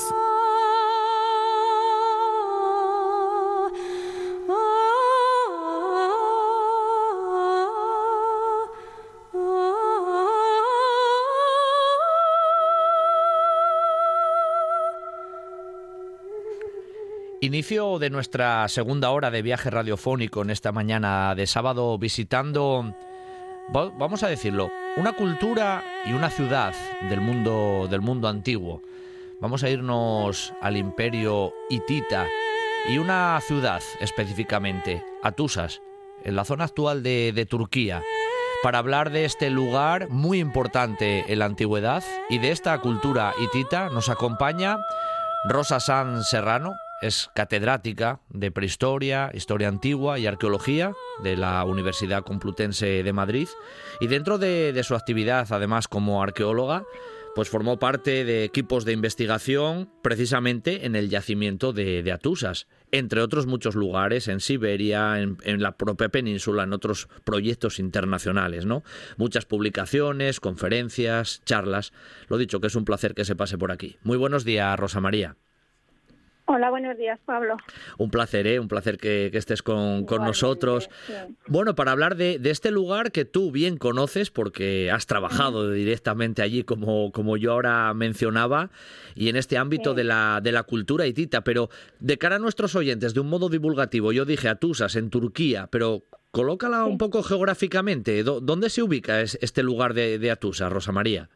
Eh, bueno, pues eh, Hati, que es la región, mm, como se nombraba, la región donde estaba enclavada la capital, que era Hattusas, está en el centro de la actual Turquía, en lo que hoy es la península de Anatolia. Es decir, si la comparamos con España, pues podría ser como nuestra Castilla, ¿no? El granero de, la actual Turquía o el principal granero de la actual Turquía. Estaba además eh, muy bien situada en una altiplanicie y estaba también eh, regada por un importante río eh, que es el Kisil Irmak actualmente, eh, antiguamente llamado Mara Santa, y era un lugar muy fértil y muy protegido, porque al estar dentro de la península de Anatolia, que es el centro de la actual Turquía, pues estaba muy protegido porque estaba rodeada por montañas, por zonas, las zonas montañosas de los montes Tauro y de los Magro, y bastante alejada de los mares por donde podían llegar los peligros, como es en el norte el Mar Negro y en el sur el Mar, Mediterráneo. Bueno, nos has colocado perfectamente a nivel geográfico la ubicación de este lugar de, Atusas, pero colócanos también un poco porque cuando hablamos del mundo hitita, eh, cronológicamente hablando, ¿quiénes eran? ¿Quiénes eran estos hititas y cuándo se sitúan en ese abanico de la cronología humana? Los hititas son un pueblo que hasta hace un siglo eran prácticamente desconocidos.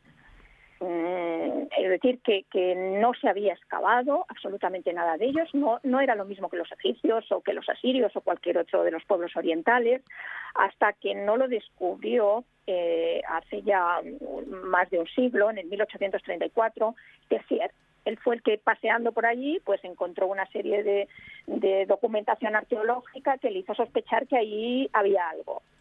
Eh, a partir de ese momento se empezaron a encontrar tablillas y se empezó a estudiar la documentación de esas tablillas y después se empezó a excavar también la ciudad de Hatusas y nos encontramos con un imperio, un imperio que hasta entonces era desconocido pero un imperio comparable al imperio asirio o al imperio egipcio, eh, sin ninguna serie de dudas. su nacimiento se suele colocar a principios del segundo milenio antes de Cristo, es decir, que se crean como Estado posiblemente mil años después o mil quinientos años después de que los egipcios comenzasen a crear su propio estado o los sumeroacadios.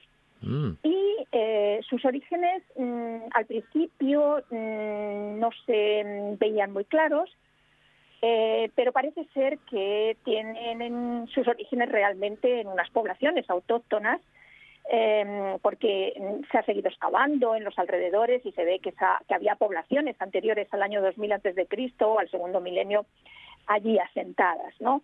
Pero la creación del imperio comienza aproximadamente a partir del, del siglo del 1900 antes de Cristo, por poner una fecha. Ya sabemos que las fechas en estas épocas bailan mucho. Yo a mí nunca me gusta dar fechas exactas, pero por, por, por, centrarnos un poco, ¿no? Más o menos.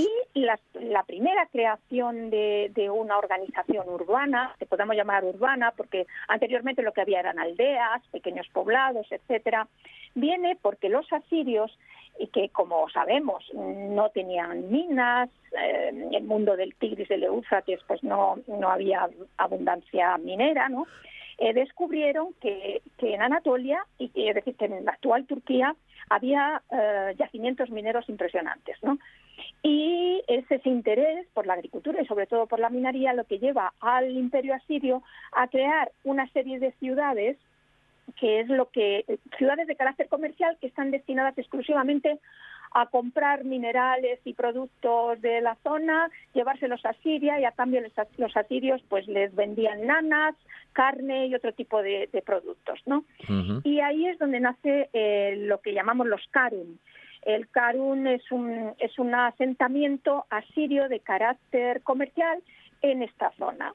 Y ahí hay dos, varios Karun o asentamientos que mm, entre los que destaca el de Hatusas, o sea que Hatusas tenía ya un asentamiento asirio de comerciantes sobre una población autóctona. Mm, eh, posteriormente hay una serie de guerras, no me voy a meter en estas historias porque no hay tiempo, pero hay una serie de guerras entre los distintos jefes de estos, de estos, de estas poblaciones, de estos centros, digamos ya urbanos, hasta que uno de ellos, que es un tal Pitana, rey de Kusara, que Kusara es otro de los asentamientos cercanos, ¿no?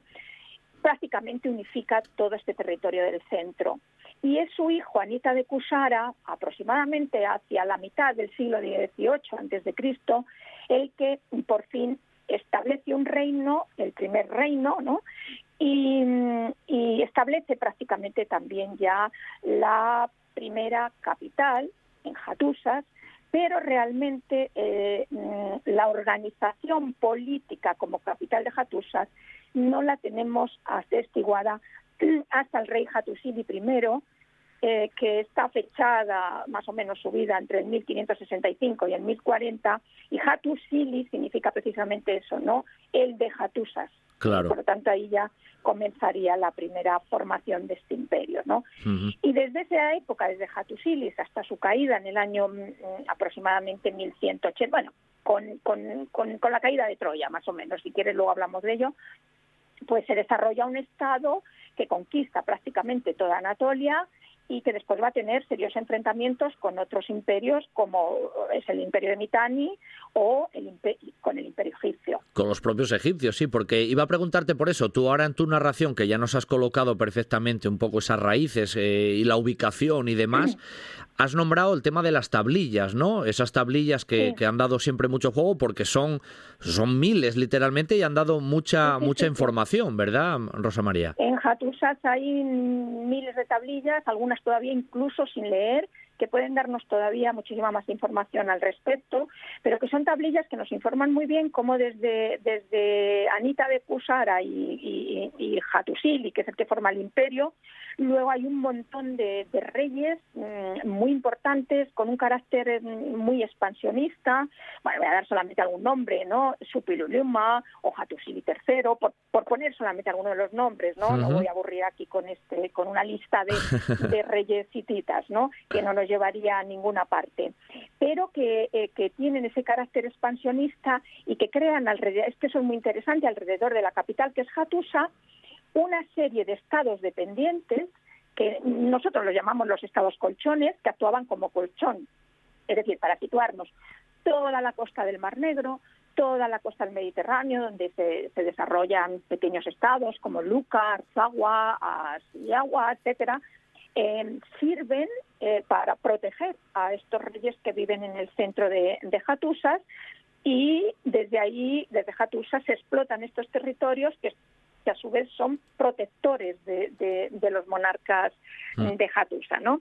Y ya a partir eh, prácticamente desde, el siglo XIV, cuando se produce por parte de los egipcios una, una política muy imperialista fuera de Egipto, en la franja de Siria y Líbano, lo que hoy conocemos como Siria y Líbano, ¿no?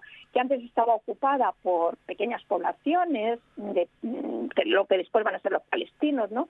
Eh, por pequeñas poblaciones mm, sirias, vamos a llamarlas así, con ciudades costeras como Ugarit, eh, como Biblos, eh, que son conocidas después por la Biblia, ¿no? Que tenían un importantísimo comercio, porque eran ciudades comerciales donde iban a parar todos los productos que se traían desde Arabia, que se traían desde el Golfo Pérsico, que se traían de la India. Entonces son, es un lugar que está entre Anatolia, entre el mundo hitita, que soy esto, Turquía, y Egipto, que es el gran imperio egipcio. Y estas son ciudades que están en medio. Y entonces, a partir prácticamente del siglo XV antes de Cristo, pues eh, reyes egipcios como Tutmosis o incluso Amenofis, Amenofis II, intentan por todos los medios controlar todo el comercio de esta franja. Mm. Y ahí es donde chocan con los intereses de los hititas, que tienen la misma intención, es decir, controlar estas ciudades prósperas, riquísimas, Mm, de gran comercio em, que hay entre medias. No solamente por el comercio y por las aportaciones económicas que ello pueda suponer, sino también porque los hititas creen que si controlan esa zona, en algún momento pueden engullir a los egipcios. Y viceversa, los egipcios llegan a creer que si dominan todas estas ciudades, que son el camino hacia el imperio hitita, pueden engullir a los hititas. Porque como sabemos, los egipcios no tienen muchos minerales, tienen un poco de oro, algo de cobre, pero no mucho más.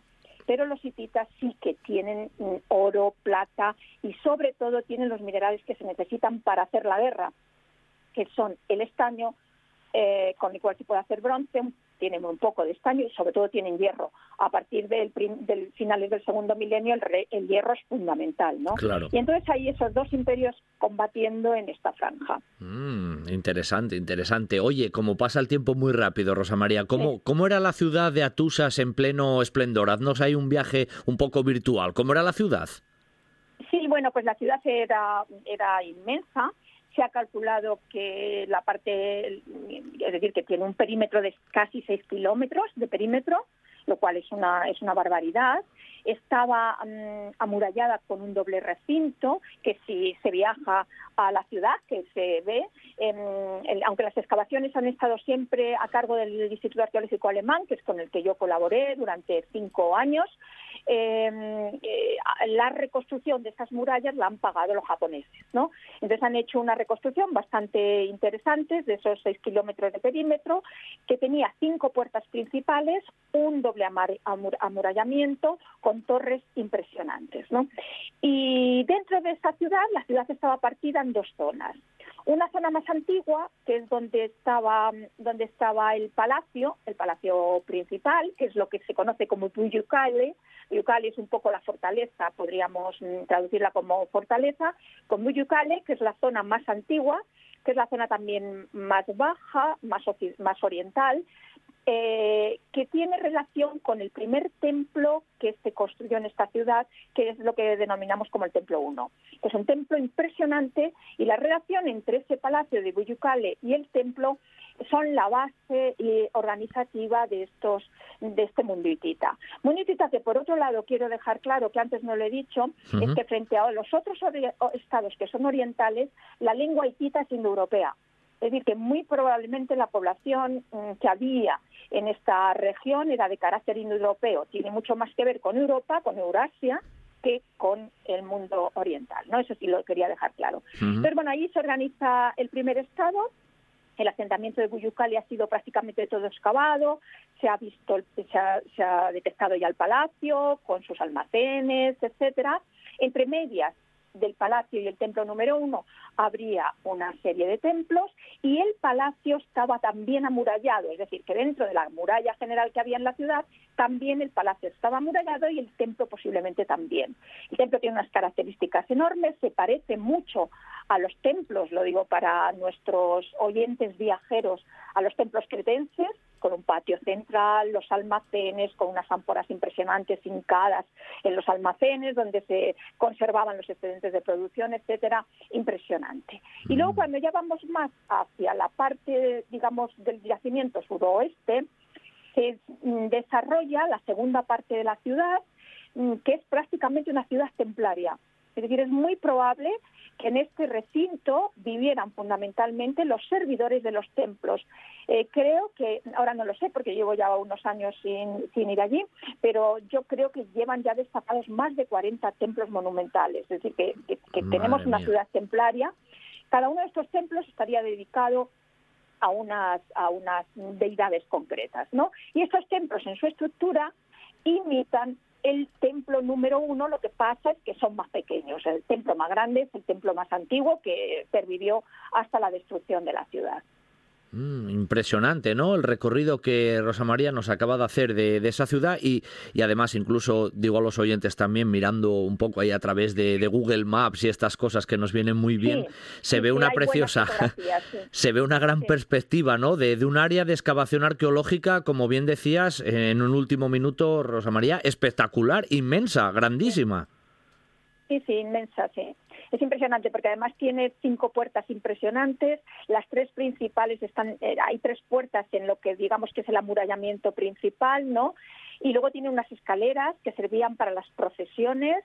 Entonces es impresionante. Y esa, una de esas escaleras lleva, a, mm, quiero señalarlo antes de que me cortéis, lleva a un yacimiento paralelo que es el templo de Yasilicaya. El templo de Yasilicaya es un templo rupestre parece ser que después fue enterrado allí uno de sus, de sus reyes, en Tuzjalilla IV, y en este templo rupestre está narrada la fiesta de la primavera en la que los dos principales dioses, que son la diosa Sol, perdón, el dios del cielo, que es Teshuk, y la diosa Jepat, que es la diosa Sol, entran en contacto y en matrimonio, en unión sexual, para dar fertilidad eh, al territorio de Hati. Y entonces es impresionante. Hay dos procesiones, la procesión de los dioses varones, la procesión de las diosas femeninas, con sus distintos nombres, etcétera, señalados, y en sus cartelas, y se encuentran en el centro dirigidos por Teshus y por Jepat, que van a acabar esa procesión uniéndose eh, en una unión sexual de carácter fertilizador. Hoy hemos visitado de un modo increíble, pero esto daría para mucho más y seguro volveremos a llamarla en alguna otra ocasión, esa gran ciudad de Jatusas, ¿no? Ese mundo del imperio hitita, que ahí se enfrentaron incluso con los propios egipcios y eso también nos suena un poco más, con Rosa María Sanz, eh, que ya dijimos es catedrática de, de prehistoria, historia antigua y arqueología de la Universidad Complutense de Madrid y que bien conoce in situ porque ella trabajó en las excavaciones del yacimiento de Jatusas en la actual Turquía, de esta ciudad que hoy nos hemos acercado. Rosa María ha sido y es un lujo ¿eh? haberte tenido en este, en este tramo del programa para hacernos viajar a ese mundo antiguo y a esa impresionante ciudad de, de Jatusas. Un abrazo muy fuerte. Eh, gracias, Pablo. Y lo único que quiero decir por último es que animar a nuestros oyentes a que viajen y vayan. Eso por supuesto. merece la pena. Es un buen viaje. Seguro, seguro que sí. No saldrán desilusionados. Gracias, Rosa María. Hasta la próxima. Gracias a vosotros. Adiós. El mercado del alquiler turístico no tiene techo. Y tú puedes ser parte del crecimiento. En Margemar, gestión de pisos turísticos, gestionamos tu segunda vivienda para que disfrutes de los beneficios sin preocuparte de nada. Da. Con 11 años de experiencia y el mejor posicionamiento en Internet, somos líderes del sector. Tu segunda vivienda, nuestra primera preocupación. Visita gestiondepisosturísticos.es y despreocúpate. 684 61 1005 984 98 77 39 Sidrería Parrilla La Carballera de Granda. La calidad, la atención y el servicio de siempre con la seguridad de hoy. Menú del día, terraza con atención personalizada, reservas en el 985 13 7025 Sidrería Parrilla La Carballera de Granda. Para disfrutar de la vida.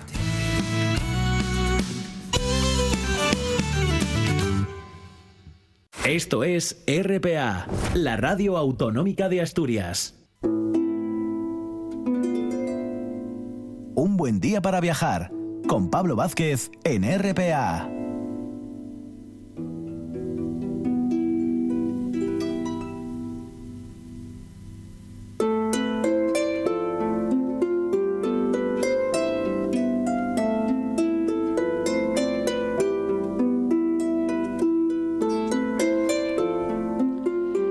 Vamos a visitar ahora esa zona del occidente asturiano que tanto nos presta también conocer en el concejo del Franco. Ahí nada, muy cerquina de la capital, de Acaridad, en el pueblo de Andía, esas covas, covas de Andía. Tampoco nos esperemos encontrar a lo mejor estalagmitas o estalactitas. Son unas cuevas muy particulares. Para hablar de ese recorrido, de lo que nos encontramos cuando las visitamos, de cómo es su característica incluso geológica o histórica, nos acompaña una persona que ya es conocida y amiga en el, en el programa cuando tratamos zonas del occidente asturiano. Ella es Ángela Ferreira, es guía oficial. Además ahora está enseñando precisamente esas cuevas, por lo tanto yo creo que es la persona idónea. Muy buenos días, Ángela.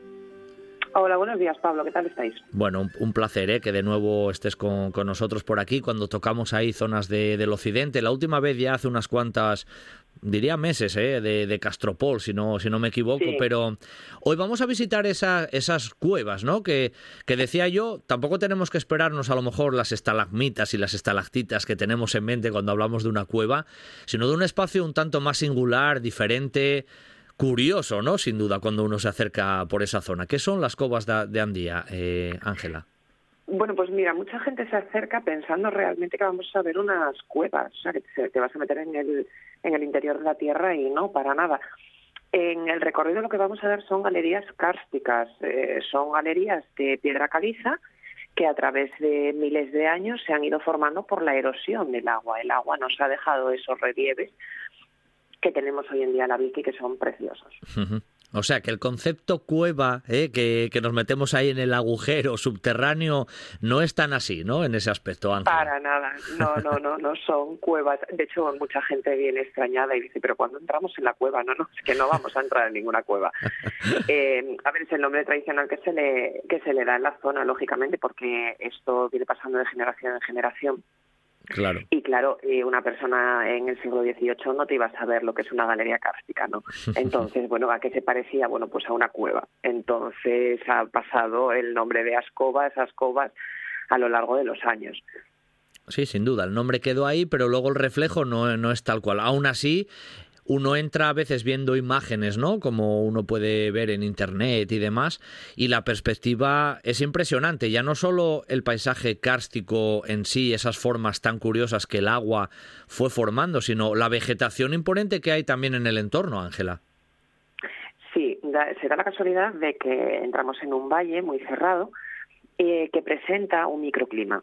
Ese microclima que tenemos en la zona de las covas de Andía hace que la vegetación prolifere. ¿Por qué? Bueno, pues porque tenemos humedad y temperatura constante. Entonces, la verdad es que hay una cantidad de vegetación imponente. Eh, por darte un dato, de lechos hay más de 20 eh, catalogados, de 20 especies diferentes catalogadas, mm. de 20 tipos de lechos. Solo curioso ya, ¿eh? O sea, hay muchas especies, en este caso de lechos, di diferentes, ¿no? ¿Quién, quién lo diría? Eh, ¿Cómo es más o menos, y virtualmente, que tú lo sabes hacer muy bien, Ángela, cómo es el, recorrido? Eh, ¿Por dónde os metéis? ¿Cómo, ¿Cómo es? Coméntanos un poquitín virtualmente, radiofónicamente, cómo es ese, acceso a, a Covas Dandía. Bueno, tenemos que tener claro lo primero que nosotros lo que vamos a ver en este recorrido es una parte del monumento natural, no está condicionado eh, completamente para su visita integral, ¿no? Uh -huh. Son casi tres hectáreas, o sea, una visita de tres hectáreas, imagínate el tiempo que echamos. Ya. Nosotros lo que hacemos es un recorrido circular de unos dos kilómetros, dos kilómetros y medio aproximadamente. Uh -huh. Y bueno, nos, nos sumergimos en ese valle profundo, vamos viendo ciertas galerías kársticas que la gente, como son terrenos particulares que han ido pasando de generación en generación, pues los fue bautizando con los nombres em, tradicionales que han perdurado y que se mantienen, como puede ser el Forno del Mosqueiro, que es una de las grandes galerías cársticas que vemos y la, desde mi punto de vista la más bella, no la más singular, y que es la que más sorprende a los visitantes cuando llegamos. Hmm. Esa es como, como una de las fotos típicas, ¿no? Como se suele Sí, decir. es la foto típica, es la foto típica, sí, sí, es la típica. ¿Cu- Y cuánto- además es que es precioso. Claro, ¿cuánto rato soléis estar en el, en el recorrido, me dijiste más o menos? Pues mira, eh, el recorrido lógicamente depende del grupo, ¿no? De Sí. lo que pregunte, de lo que vaya, de cómo vaya avanzando, de las paradas que hagamos. Normalmente un grupo de 15, porque el tope está en 15, tenemos un, un tope para el horario de mañana y otro para el de tarde, son 15 Ujú. plazas. Entonces solemos estar, si estamos en 15, solemos estar en una hora y cuarto, una hora y media aproximadamente. No está mal. Ayer, por ejemplo, solamente tuve tres por la tarde, entonces lo recorrimos antes porque, claro, no es lo mismo mover a un grupo de 15 personas que a tres. Lógico, lógico. Entonces, claro, entonces acabamos en una hora, 50 minutos acabamos.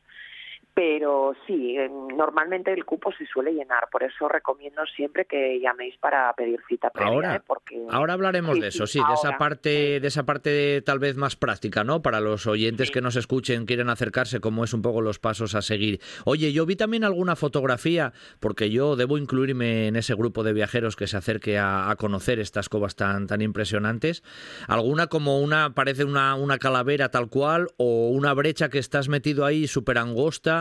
O sea, tiene unos paisajes, bueno, pues muy, muy llamativos, muy espectaculares, Ángela. A ver, en, en, el- la, en la cueva, no es una cueva, bueno, en la galería esa que, que te quedas prácticamente atrapado, eh, sí es súper llamativo, son esa erosión del agua que, que nos dejó ese paso, ¿no? En el caso de, de la calavera que me comentas, bueno, pues son las formas caprichosas que tiene la naturaleza de erosionar la roca caliza, quiero decirte, ahí no entró la mano del hombre. Claro. Y sí que es verdad, eh, todo el mundo lo dice, dice, sí, jolín, se, se parece una calavera. Y, y es producto de la naturaleza. Que es caprichosa a veces en, e- en este aspecto. Oye, tengo que preguntarte, ¿los romanos pasaron por esa zona? ¿Qué, qué ocurrió ahí? ¿Cómo, cómo fue la intervención ahí del ámbito más puramente histórico, no tanto geológico o botánico como estábamos hablando? Sí, a ver, porque realmente las covas de Andía están declaradas monumento natural y entonces interesa muchísimo la parte geológica ¿no? y, y morfológica de, de las, de las covas de Andía. Pero el que nos descubrió realmente que, que las covas de Andía estaban ahí fueron los romanos. ¿Por qué? Bueno, pues porque en esa explotación minera que tuvieron de extracción de oro entre el siglo I y II después de Cristo nos dejaron a la vista esas galerías cársticas. Si los romanos estuvieran ahí, probablemente no, no hubieran ido, vamos. Probablemente nosotros pisaríamos por una cota superior, por la cota en la que está la carretera, y no sabríamos lo que tenemos debajo. Entonces a los romanos realmente les, les debemos eh, eh, que nos hayan descubierto estas galerías cársticas tan maravillosas. Ahí hubo esa explotación que estuvo unos 100, 150 años en activo aproximadamente. Y, y claro, las explotaciones romanas de este tipo son a cielo abierto. No, no, a veces cuando pensamos en explotación aquí en Asturias vemos un castillete, ¿no? es lo que nos viene a la mente con la minería, pero claro, en este caso no. Es una explotación a cielo abierto. Claro, claro, claro. Bueno, el caso es que mencionábamos esa parte también histórica, ¿no? Siempre los romanos aparecen por ahí en el, en el imaginario. Y tú hablabas también de esa flora. Antes mencionabas, por ejemplo, lo de los, lo de los helechos, pero castaños, laureles, eh, acebos, eh, madroños, Bueno, sí, hay de todo, ¿eh? Rica. Mira, hay de todo. Mira, eh, tenemos eh, tenemos eh, alisos, tenemos castaños, tenemos robles, avellanos, fresnos, abedules, arces, sauces, tejos, laureles, madroños. O sea, si me pongo a enumerar, estamos aquí hasta pasado mañana. Eh, hay, hay, por supuesto, un montón de especies autóctonas. Eh, también en cuanto a, a la fauna que tenemos, es la típica de toda la península ibérica, exceptuando el oso y el urogallo. No me voy a meter yo la mano en el fuego ahora porque el oso anda muy, muy suelto por ahí y no voy, a, no voy a atreverme a decir si va a llegar a la cota de, del Franco, ¿no? Pero en principio, bueno, claro, el- la flora y la fauna predominante de la península ibérica. Oye, la cara del turista que a lo mejor se acerca porque, oye, busca por ahí covas de de Andía, ¿qué será esto? Va con la idea a lo mejor, como tú decías al principio, a ver si me meto yo en una gruta. Al final del recorrido, ¿qué sueles percibir en los viajeros o turistas? Me imagino muchos asturianos también o gente que, bueno, de otros lugares de España, de otros lugares que se acercan por ahí. ¿Qué perspectiva reciben al final? ¿Con, con qué mensaje se van prácticamente en, su, Bueno. en sus ojos? Pues se, va- se van lo primero con sorpresa. Con una sorpresa de eh, ver que eso está ahí, que estaría bajo tierra, que estaría oculto, ¿no? Porque estamos en una cota mucho más baja de la carretera que pasa prácticamente al lado. Entonces van con una sorpresa muy agradable porque mm, les gusta la imagen que reciben. Y luego ya la gente que es amante de la naturaleza, eh, claro, eso es el paraíso para alguien que le guste la botánica o la geología, ¿no? Entonces ya eh, ese público especializado ya es como eh, marchan muy, muy contentos porque les descubres un paraíso realmente. Y la gente que no tiene esa formación tan especializada, pero que sí es amante de la naturaleza, le gusta el senderismo y le gusta pasear, hacen una rutina muy agradable eh, que es fácil porque además la ruta se pensó para que se pudiera hacer desde el niño pequeño hasta ya la gente que está retirada y entonces marchan con, con una sensación agradable de repetir, incluso decir, volveremos con amigos, con familiares, porque nos ha gustado mucho y, nos ha sorprendido mucho lo que nos encontramos aquí en, en Ascobas de Andía. Bueno, pues precisamente esa vamos a dedicar los dos últimos minutos a esta cuestión. A nivel práctico, ¿qué tenemos que hacer para visitar Ascobas de Andía, Ángela? Vale, pues mira, las recomendaciones van a ser las siguientes. Siempre cita previa, porque al haber un cupo de 15 personas solo por cada turno se llena con facilidad, entonces puedes llegar a Escobar un día y si no tienes reserva te quedas sin entrar, que me ha pasado estos últimos días. ¿eh? en cuanto a cosas un poco más prácticas, también calzado adecuado para hacer una ruta de senderismo, ¿vale? Nada de chanclas ni cosas así, ¿de acuerdo? ni sandalias.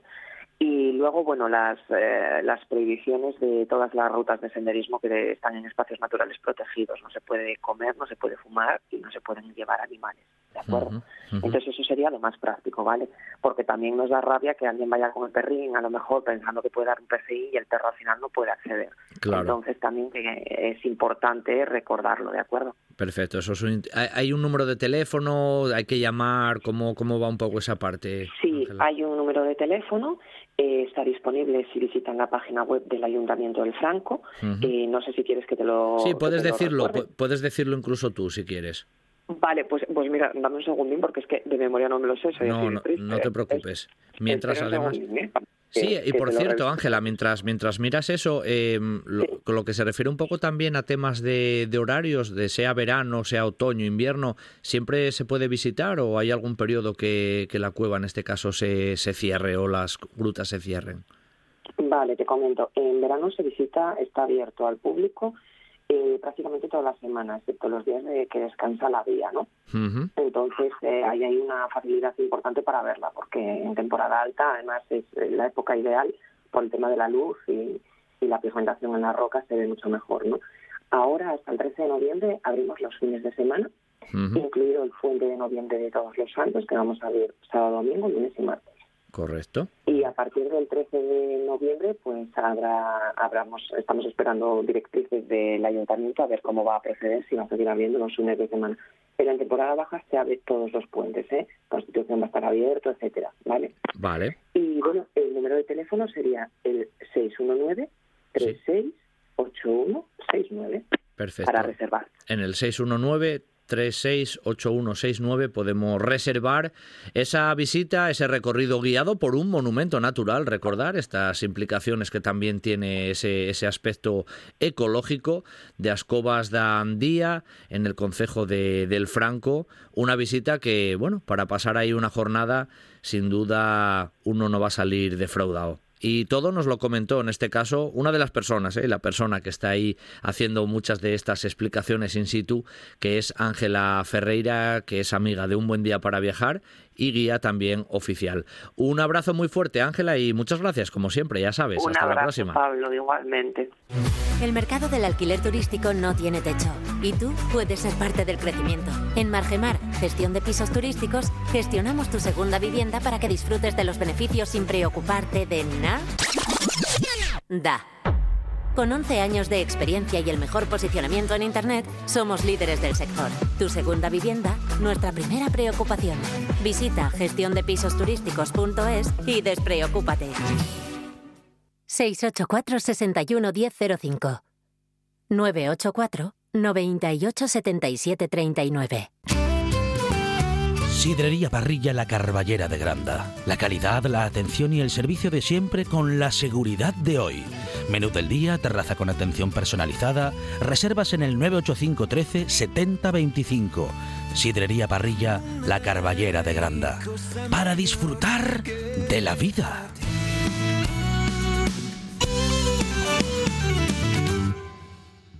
Esto es RPA, la radio autonómica de Asturias. Un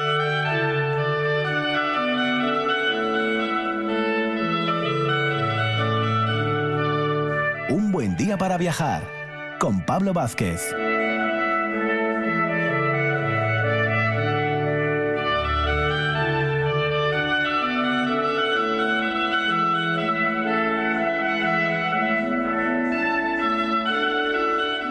Y nuestro viaje radiofónico finaliza en esta mañana de sábado con la sección de calle a calle, ya bien asentada en un buen día para viajar, donde vamos, estamos desgranando las vidas de muchísimos personajes, hombres y mujeres, que dan nombre a nuestras calles, en pueblos y ciudades de Asturias, pero que como siempre comentamos, a veces vemos el nombre en la calle, pero no sabemos quién está detrás, cómo fue su vida, qué hizo, qué no hizo. Eso es lo que nosotros intentamos aquí un poco dilucidar con algunos de los especialistas que más conocen las vidas de estos personajes. Hoy el protagonista va a ser Eleuterio Quintanilla. Y en este caso, para hablar de Eleuterio Quintanilla, pues nos acompaña y nos honra con su presencia. Él es profesor de, de, secundaria jubilado, pero sobre todo es miembro del grupo Eleuterio Quintanilla, con lo cual es persona idónea. Es Manuel Juan Martínez y ya nos acompaña en esta mañana de, de sábado. Muy buenos días, Manuel.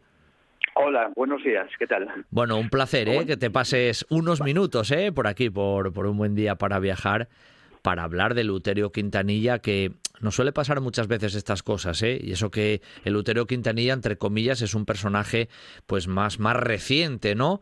Pero leemos a veces los nombres ahí en las calles, eh, Manuel, y no sabemos lo que hubo por detrás. Y el Eleuterio Quintanilla tuvo una vida sin duda bien activa, ¿verdad? Pues eh, sí, sí, la verdad es que aprovecho para, me parece estupendo, ¿no? Que, que, que os preguntéis por el Eleuterio Quintanilla, porque recuerdo de preguntar a los alumnos y solamente, bueno, sabían que había una parada de autobús, porque la hay, ¿no? Eh, pues que hay una calle, por supuesto. Y claro, el problema de Quintanilla es que, bueno, sí, es reciente, pero precisamente por eso, como murió en el exilio, claro. es eh, muy desconocido y me parece imperdonable para la ciudad. ¿no? Reivindicaría que, que el ayuntamiento colocara debajo del nombre de la calle o al lado donde fuera alguna placa con una breve información sobre quién fue el, tal personaje, ¿no? Yo creo que Quintanilla lo merece. Sin duda, y por eso hoy, por eso hoy pasa por aquí y le vamos a dedicar ahora unos cuantos minutos, por lo menos ponemos ese peque, ese pequeño grano de arena, ¿no, Manuel? En este caso a nivel radiofónico, para darlo a conocer. Y siguiendo un poco la cronología habitual, ¿no? Y, y la biografía también habitual, eh, los inicios de Luterio, donde, bueno, él nace en Gijón, si no me equivoco, pero, pero bueno, ¿cómo fue un Sí. poco sus primeros pasos? Eh, un poco esa raíz juven- de juventud, esos primeros años. Sí.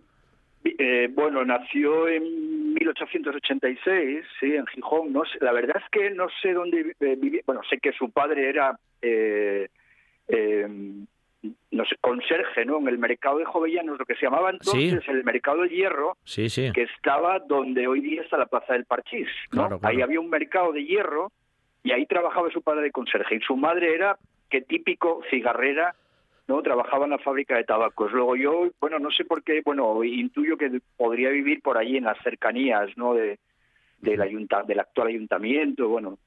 Eh, eran muchos hermanos, yo creo que él era el mayor de unos, no sé si ocho hermanos, ¿no? Y bueno, como bueno hijo de trabajador en aquella época, por cierto que su padre creo que procedía de León, ¿no? Su madre era de aquí. Eh, muy pronto abandonó las, creo que iba a una escuela, fue una escuela pública en la calle Santa Doradía, eh, pero a los 13 años eh, dejó la escuela eh, y comenzó a trabajar de aprendiz en una fábrica de chocolates, que en aquella época había varias. Concretamente en la fábrica La Herminia, Ah, la Arminia. que creo que era, Sí, sí. eh, que era de un tal Herminio Fernández. Ujú, ujú. O Y sea, bueno, ese es- o sea, que él cubre justo, o sea, nace justo a finales del 19 y luego vive la primera mitad del 20. Bueno, hijo de una familia como tantas, de, obreros, en este caso una cigarrera, y como nos dijiste, el conserje del mercado de, hierro, ¿no? Emblemático ahí en el Parchís. Pero cuando empieza un poco, vamos a decir, esa militancia a lo mejor más activa, ¿comienza directamente ya en cuanto empieza a trabajar? ¿Hubo alguien por ahí que le influyó, que le llamó más la atención? ¿Qué, ¿Qué pasó por ahí? Sí, bueno, hay que tener en cuenta, Gijón era en esa época, bueno, a finales del 19, comienzos del 20, lo que algunos consideran, ¿no? Algunas historiadoras, eso no lo digo yo, lo dicen algunas historiadoras, ¿no? Muy, por ejemplo, Pamela Radcliffe, eh, que dice que Gijón era una de las ciudades rojas de, que había en España, ¿no? Bueno, Barcelona llamaba, destacaba mucho, pero bueno, Gijón también, ¿no?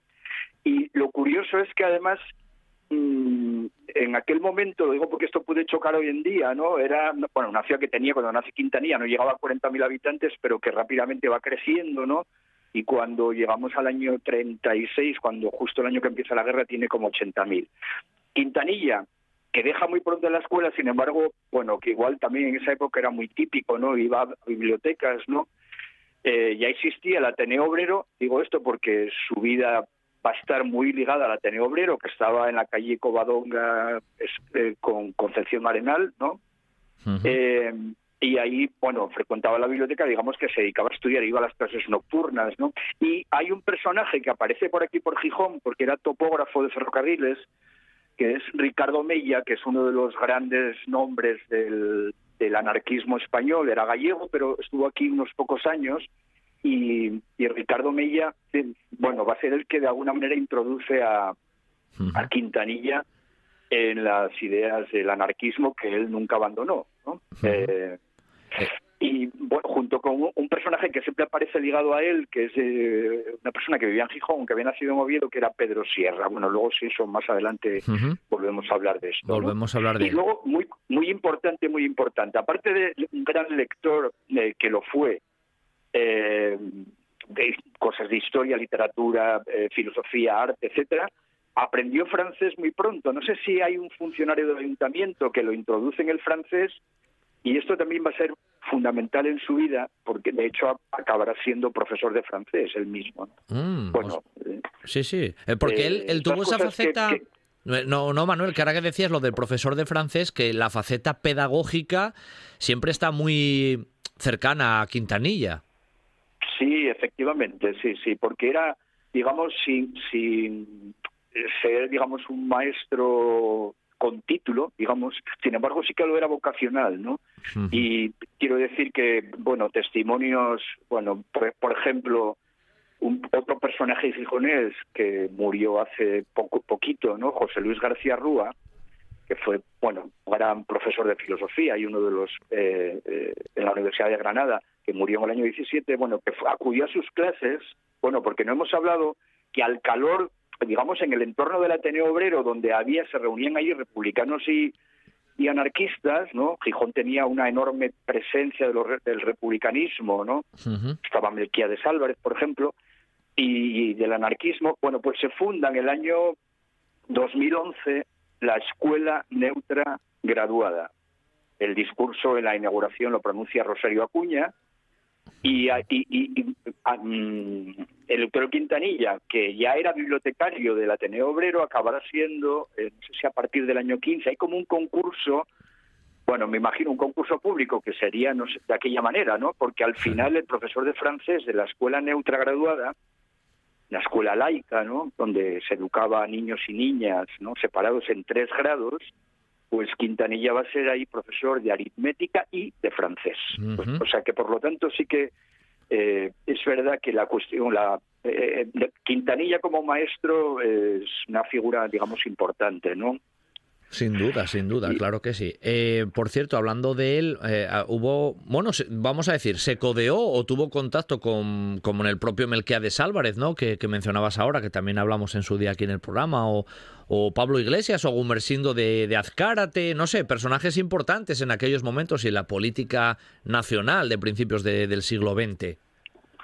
Sí, porque mira, pues, mira una anécdota muy curiosa, bueno, curiosa, quiero decir, llamativa, porque él era, bueno, no sé si el primer mitin lo dio en Mieres en el año 1905, con 19 años, ya empezaba a destacar, digamos, por su eh, capacidad para comunicarse, ¿no? Que diríamos hoy, ¿no? Sí, sí. dialéctica, hablaba muy bien, tenía una voz, decía García Rúa, que tenía una voz muy melodiosa, que recitaba muy bien. Bueno, pues, pero muy importante, cómo era Gijón en aquella época, digamos, el grado de conflictividad que podía llegar a haber. Lo digo, bueno, en el año 1909 fue la famosa Semana Trágica de Barcelona, pero es que en el año 10, cuando Quintanilla contaba 24 años, esta fue una época de huelgas, eh, mucha conflictividad, había una agremiación patronal que era eh, muy combativa en contra de los derechos de los obreros, hasta el punto de que hubo un atentado contra un empresario, Dal Orueta, que fracasó, pero poco después hubo un atentado que sí, digamos, eh, desgraciadamente, digamos, eh, acertaron ¿no? y acabaron eh, asesinando a un empresario que era, no, recuerdo ahora el nombre. Bueno, el hecho es que detienen a una serie de personajes, digamos, del anarquismo gijonés, entre ellos Pedro Sierra y Eleuterio Quintanilla, y reciben una paliza monumental de la policía Quintanilla pierde el conocimiento incluso, y bueno, luego van a dar un, lo, dejan en libertad y va a dar un meeting eh, mostrando toda, digamos, el rostro lleno de hematomas. Y efectivamente ahí Pablo Iglesias, Gumersindo Dascárate y Melquiades Álvarez en el Congreso de los Diputados en Madrid eh, plantea, le plantean al presidente del gobierno, que era Canalejas, que a ver cómo es posible que en una ciudad como Gijón se detenga a dos pobres ciudadanos, porque hay que decir que, eh, lo digo porque puede que haya gente que cuando se dice que Quintanilla era un anarquista, piense, bueno, se, le vengan a la cabeza no sé qué eh, modelo, digamos, ¿no? De, del de, la persona anarquista, ¿no? Quintanilla era una persona absolutamente pacífica, hay gente que lo califica, califica como una especie de santo laico, que se fue ganando un enorme prestigio por su bondad, su compromiso moral, pero desde luego que rechazaba eh, la violencia, ¿no? Eh, como forma de acción, ¿no? Justamente, eh, y en ese año 10 se funda la CNT, el sindicato anarco, en Barcelona anarcosindicalista, en el que él militó siempre. en Barcelona, él no fue, fue Pedro Sierra, su amigo Pedro Sierra, y desde luego siempre Quintanilla mantuvo posiciones en algunos aspectos heterodoxas dentro del anarquismo, ¿no? Digamos que era, era a mí me parece que era un hombre bueno, y que desde luego para muchos no encajaría en esa idea un poco folclórica que se tiene del anarquismo. Bueno, pero esto es lo de, mm, no sé, cría fama y échate a dormir, ¿no? A veces la, la imagen de, del anarquismo, uno a lo mejor cavila, como tú dices, y tiene una imagen preconcebida, luego la realidad, cuando uno profundiza, suele ser otra, y en el caso de, de, Quintanilla ocurre así. Era masón también, ¿verdad? Estuvo en el ámbito de la masonería, ¿eh? Sí, eso yo creo que también es muy importante destacarlo porque Sí, en la logia Jovellanos, que no sé si era la misma en la que estaba Rosario Acuña también. Sí, ingresó en el año 17 eh, con el nombre, pues sabéis tienen como un nombre ¿no? Eh, dentro de la logia, con el nombre de Floreal, sí, sí. un nombre muy típico, digamos, dentro de la familia anarquista. De hecho, uno de sus nietos se llama Floreal. Eh, aunque luego su actividad dentro de la, de la logia eh, lo, declararon, digamos, durmiente, porque no acudía a las, a las, las tenidas, ¿no? las reuniones de los de los masones, porque decía que no, no tenía tiempo con su actividad. no Hay un momento, bueno, él deja de trabajar en la chocolatería como en el año 15, me parece, y se dedica ya, digamos, a la, a la escuela neutra y al Ateneo Obrero. ¿no? Bueno, ya su actividad sindical porque a raíz, bueno, y a, su actividad periodística muy importante, porque cuando se funda, cuando se funda la, la CNT en el año 10, justo ese, ese mismo año a finales, se, se crea, él ya había escrito cosas ¿no? en algún en alguna publicación Solidaridad Obrera y en otros medios, pero se crea Acción Libertaria que va que va a dirigir él. De hecho, hemos eh, consultado varios números de, ese periódico y ahí aparecen, aparte de crónicas suyas sobre la actualidad política nacional o sindical o cuestiones sociales o de política internacional, aparecen, cosa muy curiosa cuando la descubrimos, cuentos traducidos por E.Q. Eleuterio Quintanilla, porque a veces firmaba como EQ o Juan Buenafé también firmaba, él, eh, su nivel de, francés, digamos, le permitió traducir para publicar en esa, eh, también algo muy típico de los anarquistas, ¿no? Procurar dar a conocer eh, literatura social, ¿eh? relatos de tipo social, ¿no? donde se atacaba el capitalismo y tal, pues aparecen ahí en Acción Libertaria ocho cuentos, fueron apareciendo traducidos por por Quintanilla, ¿no? Y lo de la cuestión masónica, bueno, efectivamente, ya digo que eh, tampoco lo abandonó nunca, aunque estuvo como durmiente, digamos aquí, mientras estaba aquí en Gijón, pero luego cuando se va al exilio, en Burdeos retomó la actividad masónica, al parecer. Bueno, hablando, porque claro, el tiempo pasa rápidamente, Manuel, y quería preguntarte, para, para Quintanilla, ¿cómo fue la llegada de esos momentos sin duda convulsos, ¿no? En la historia, en la historia de España, eh, mm, se instaura la, Segunda República, la Guerra Civil, el exilio. ¿Cómo, fue para él la llegada, por ejemplo, de, la República, antes de meternos a lo mejor en el periodo de la guerra y demás? Sí, nada, muy, muy rápido, porque mm, también es curioso esto, lo digo por lo de la, heterodoxia de, digamos, de, Quintanilla, ¿no? En algunos aspectos. Bueno, cuenta el director del periódico, digamos que en aquella época en Gijón, que era el noroeste, ¿no? que era el periódico republicano, era como el periódico de, Quinte, de Melquiades Álvarez. ¿no? El director, que era Antonio López Oliveros, que era muy amigo de Quintanilla, y a quien Quintanilla al parecer ayudó a salir de Gijón cuando empieza la guerra, porque eh, su vida peligraba, ¿no? Pues cuenta Oliveros que, que cuando se cuando cuando, cuando va, a haber las elecciones, ¿no? En el año 31, Quintanilla le vino a decir que, eh, que los anarquistas de Gijón, que somos una gran mayoría, ¿no? Eh, vamos a hacer que con nuestro voto, lo cual dicho por un anarquista suena como muy así, ¿no? Extraño, vamos a vamos a contribuir a que llegue la República con nuestro voto. Bueno, tampoco tampoco es tan raro porque un anarquista como Durruti, por ejemplo, también dijo algo parecido cuando las elecciones del 36, ¿no? O sea que quiero decir que en ese sentido eh, Quintanilla no tenía, digamos, inconveniente, digamos que, bueno, se yo creo que habría que ubicarlo en los sectores más moderados dentro del anarquismo, ¿no? Cuando digo Durruti, por ejemplo, Durruti asaltó un banco en el año 23, asaltó el banco de Gijón, ¿no? Eh, un grupo de anarquistas entre los que estaba Durruti. Estoy seguro de que Quintanilla, aunque no leí nunca eh, una condena suya, pero estoy seguro que eso no le gustó absolutamente nada, porque ya digo, él estaba en contra de la acción violenta. Pero en otras cuestiones, digamos que, bueno, yo creo que él siempre se mantuvo fiel al anarquismo, de hecho pertenecía a la FAI, que era la Federación Anarquista Ibérica, la organización, digamos, que se, que se creó en el 27 para mantener la pureza dentro del sindicato, ¿no?, del sindicato anarquista, pues Quintanilla también estaba en la FAI. Entonces, bueno, la llegada de la República, efectivamente, seguro que fue una época estupenda para él, su actividad, digamos, como maestro ¿no? en la escuela neutra continuó. Eh, cuando mm, comienza la guerra se cierra la escuela neutra, de hecho él pasó a ser profesor del Instituto Jovellanos, eh, profesor de, francés, y bueno, digamos que participaba en la Junta Asesora de Instrucción Pública de Asturias, ¿no? Pero bueno, sí, Gijón vivió poco tiempo de guerra, pero fue terrible porque sufrió muchos bombardeos, ¿no? Eh, ¿Estuvo en Gijón? ¿Estuvo en Gijón durante la guerra? Más o menos estuvo en la ciudad.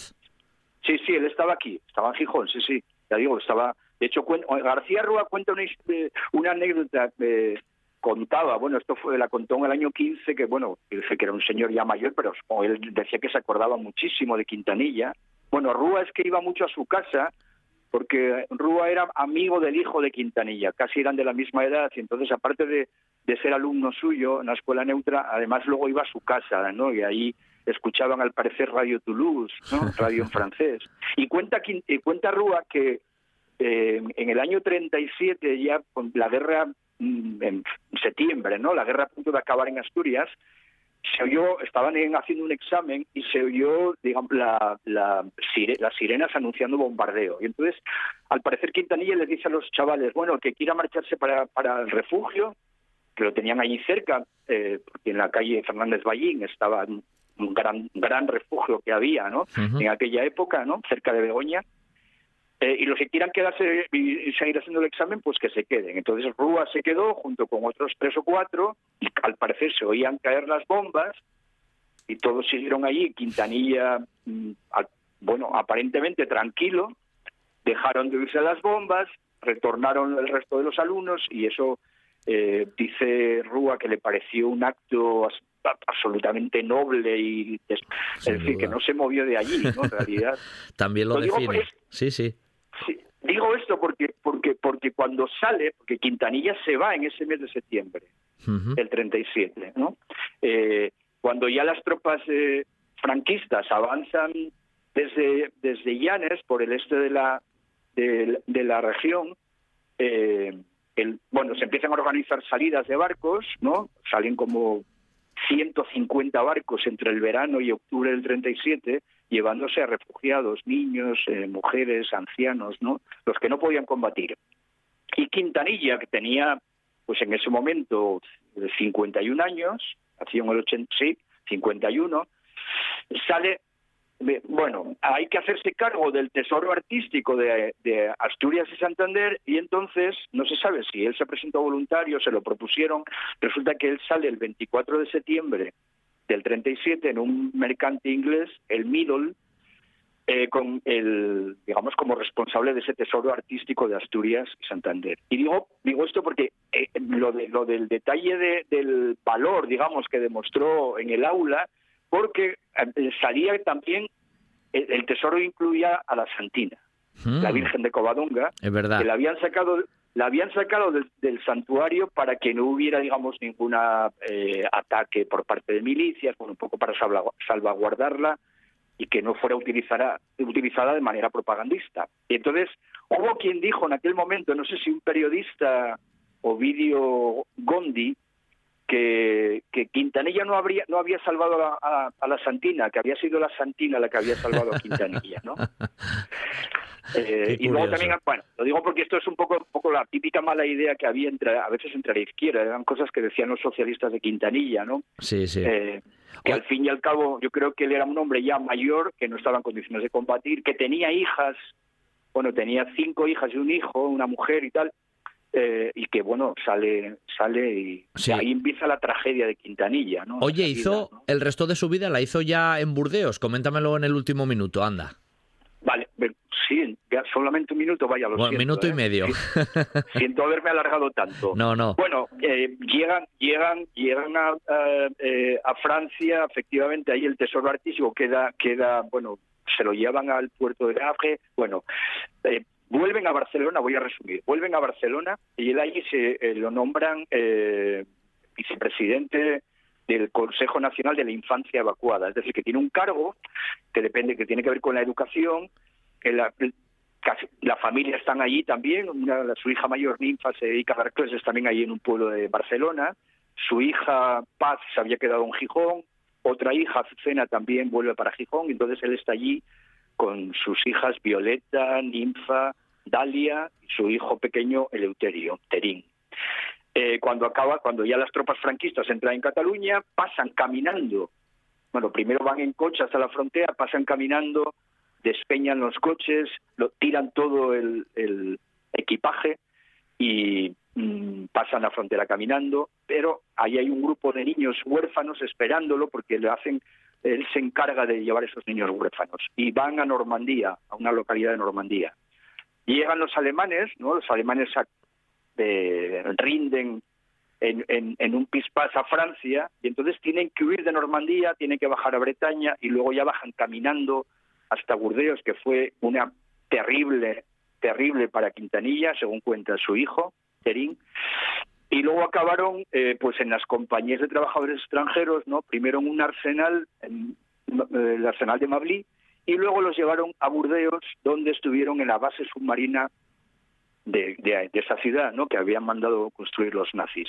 Pasándolo muy mal muy mal bueno hay sobre todo Terín el hijo que ya tenía una edad para trabajar pero lo terrible yo creo de, de, de Quintanilla es que él siempre pensó en volver a Asturias eh, siempre confió en poder volver a Asturias, pero no, lo consiguió. De hecho, tuvo ofertas para irse a México porque su amigo Pedro Sierra, el otro anarquista, se había ido a México y le ofrecía que fuera a México con la familia, que incluso iba a tener allí pues un puesto eh, dedicado con la educación y Quintanilla nunca aceptó. Eh, y yo creo que fue poco a poco ahí marchitándose, ¿no?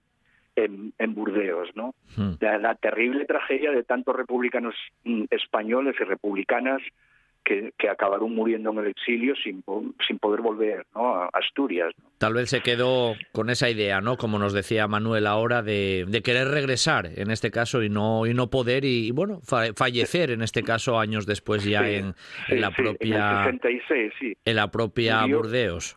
Sí, sí, sí. En, en el 66 y bueno, en el funeral, eh, el féretro, digamos, que él no quiso que hubiera flores ni lutos, solamente había dos banderas enrollando el féretro, una de la República, la bandera republicana y la bandera de la CNT.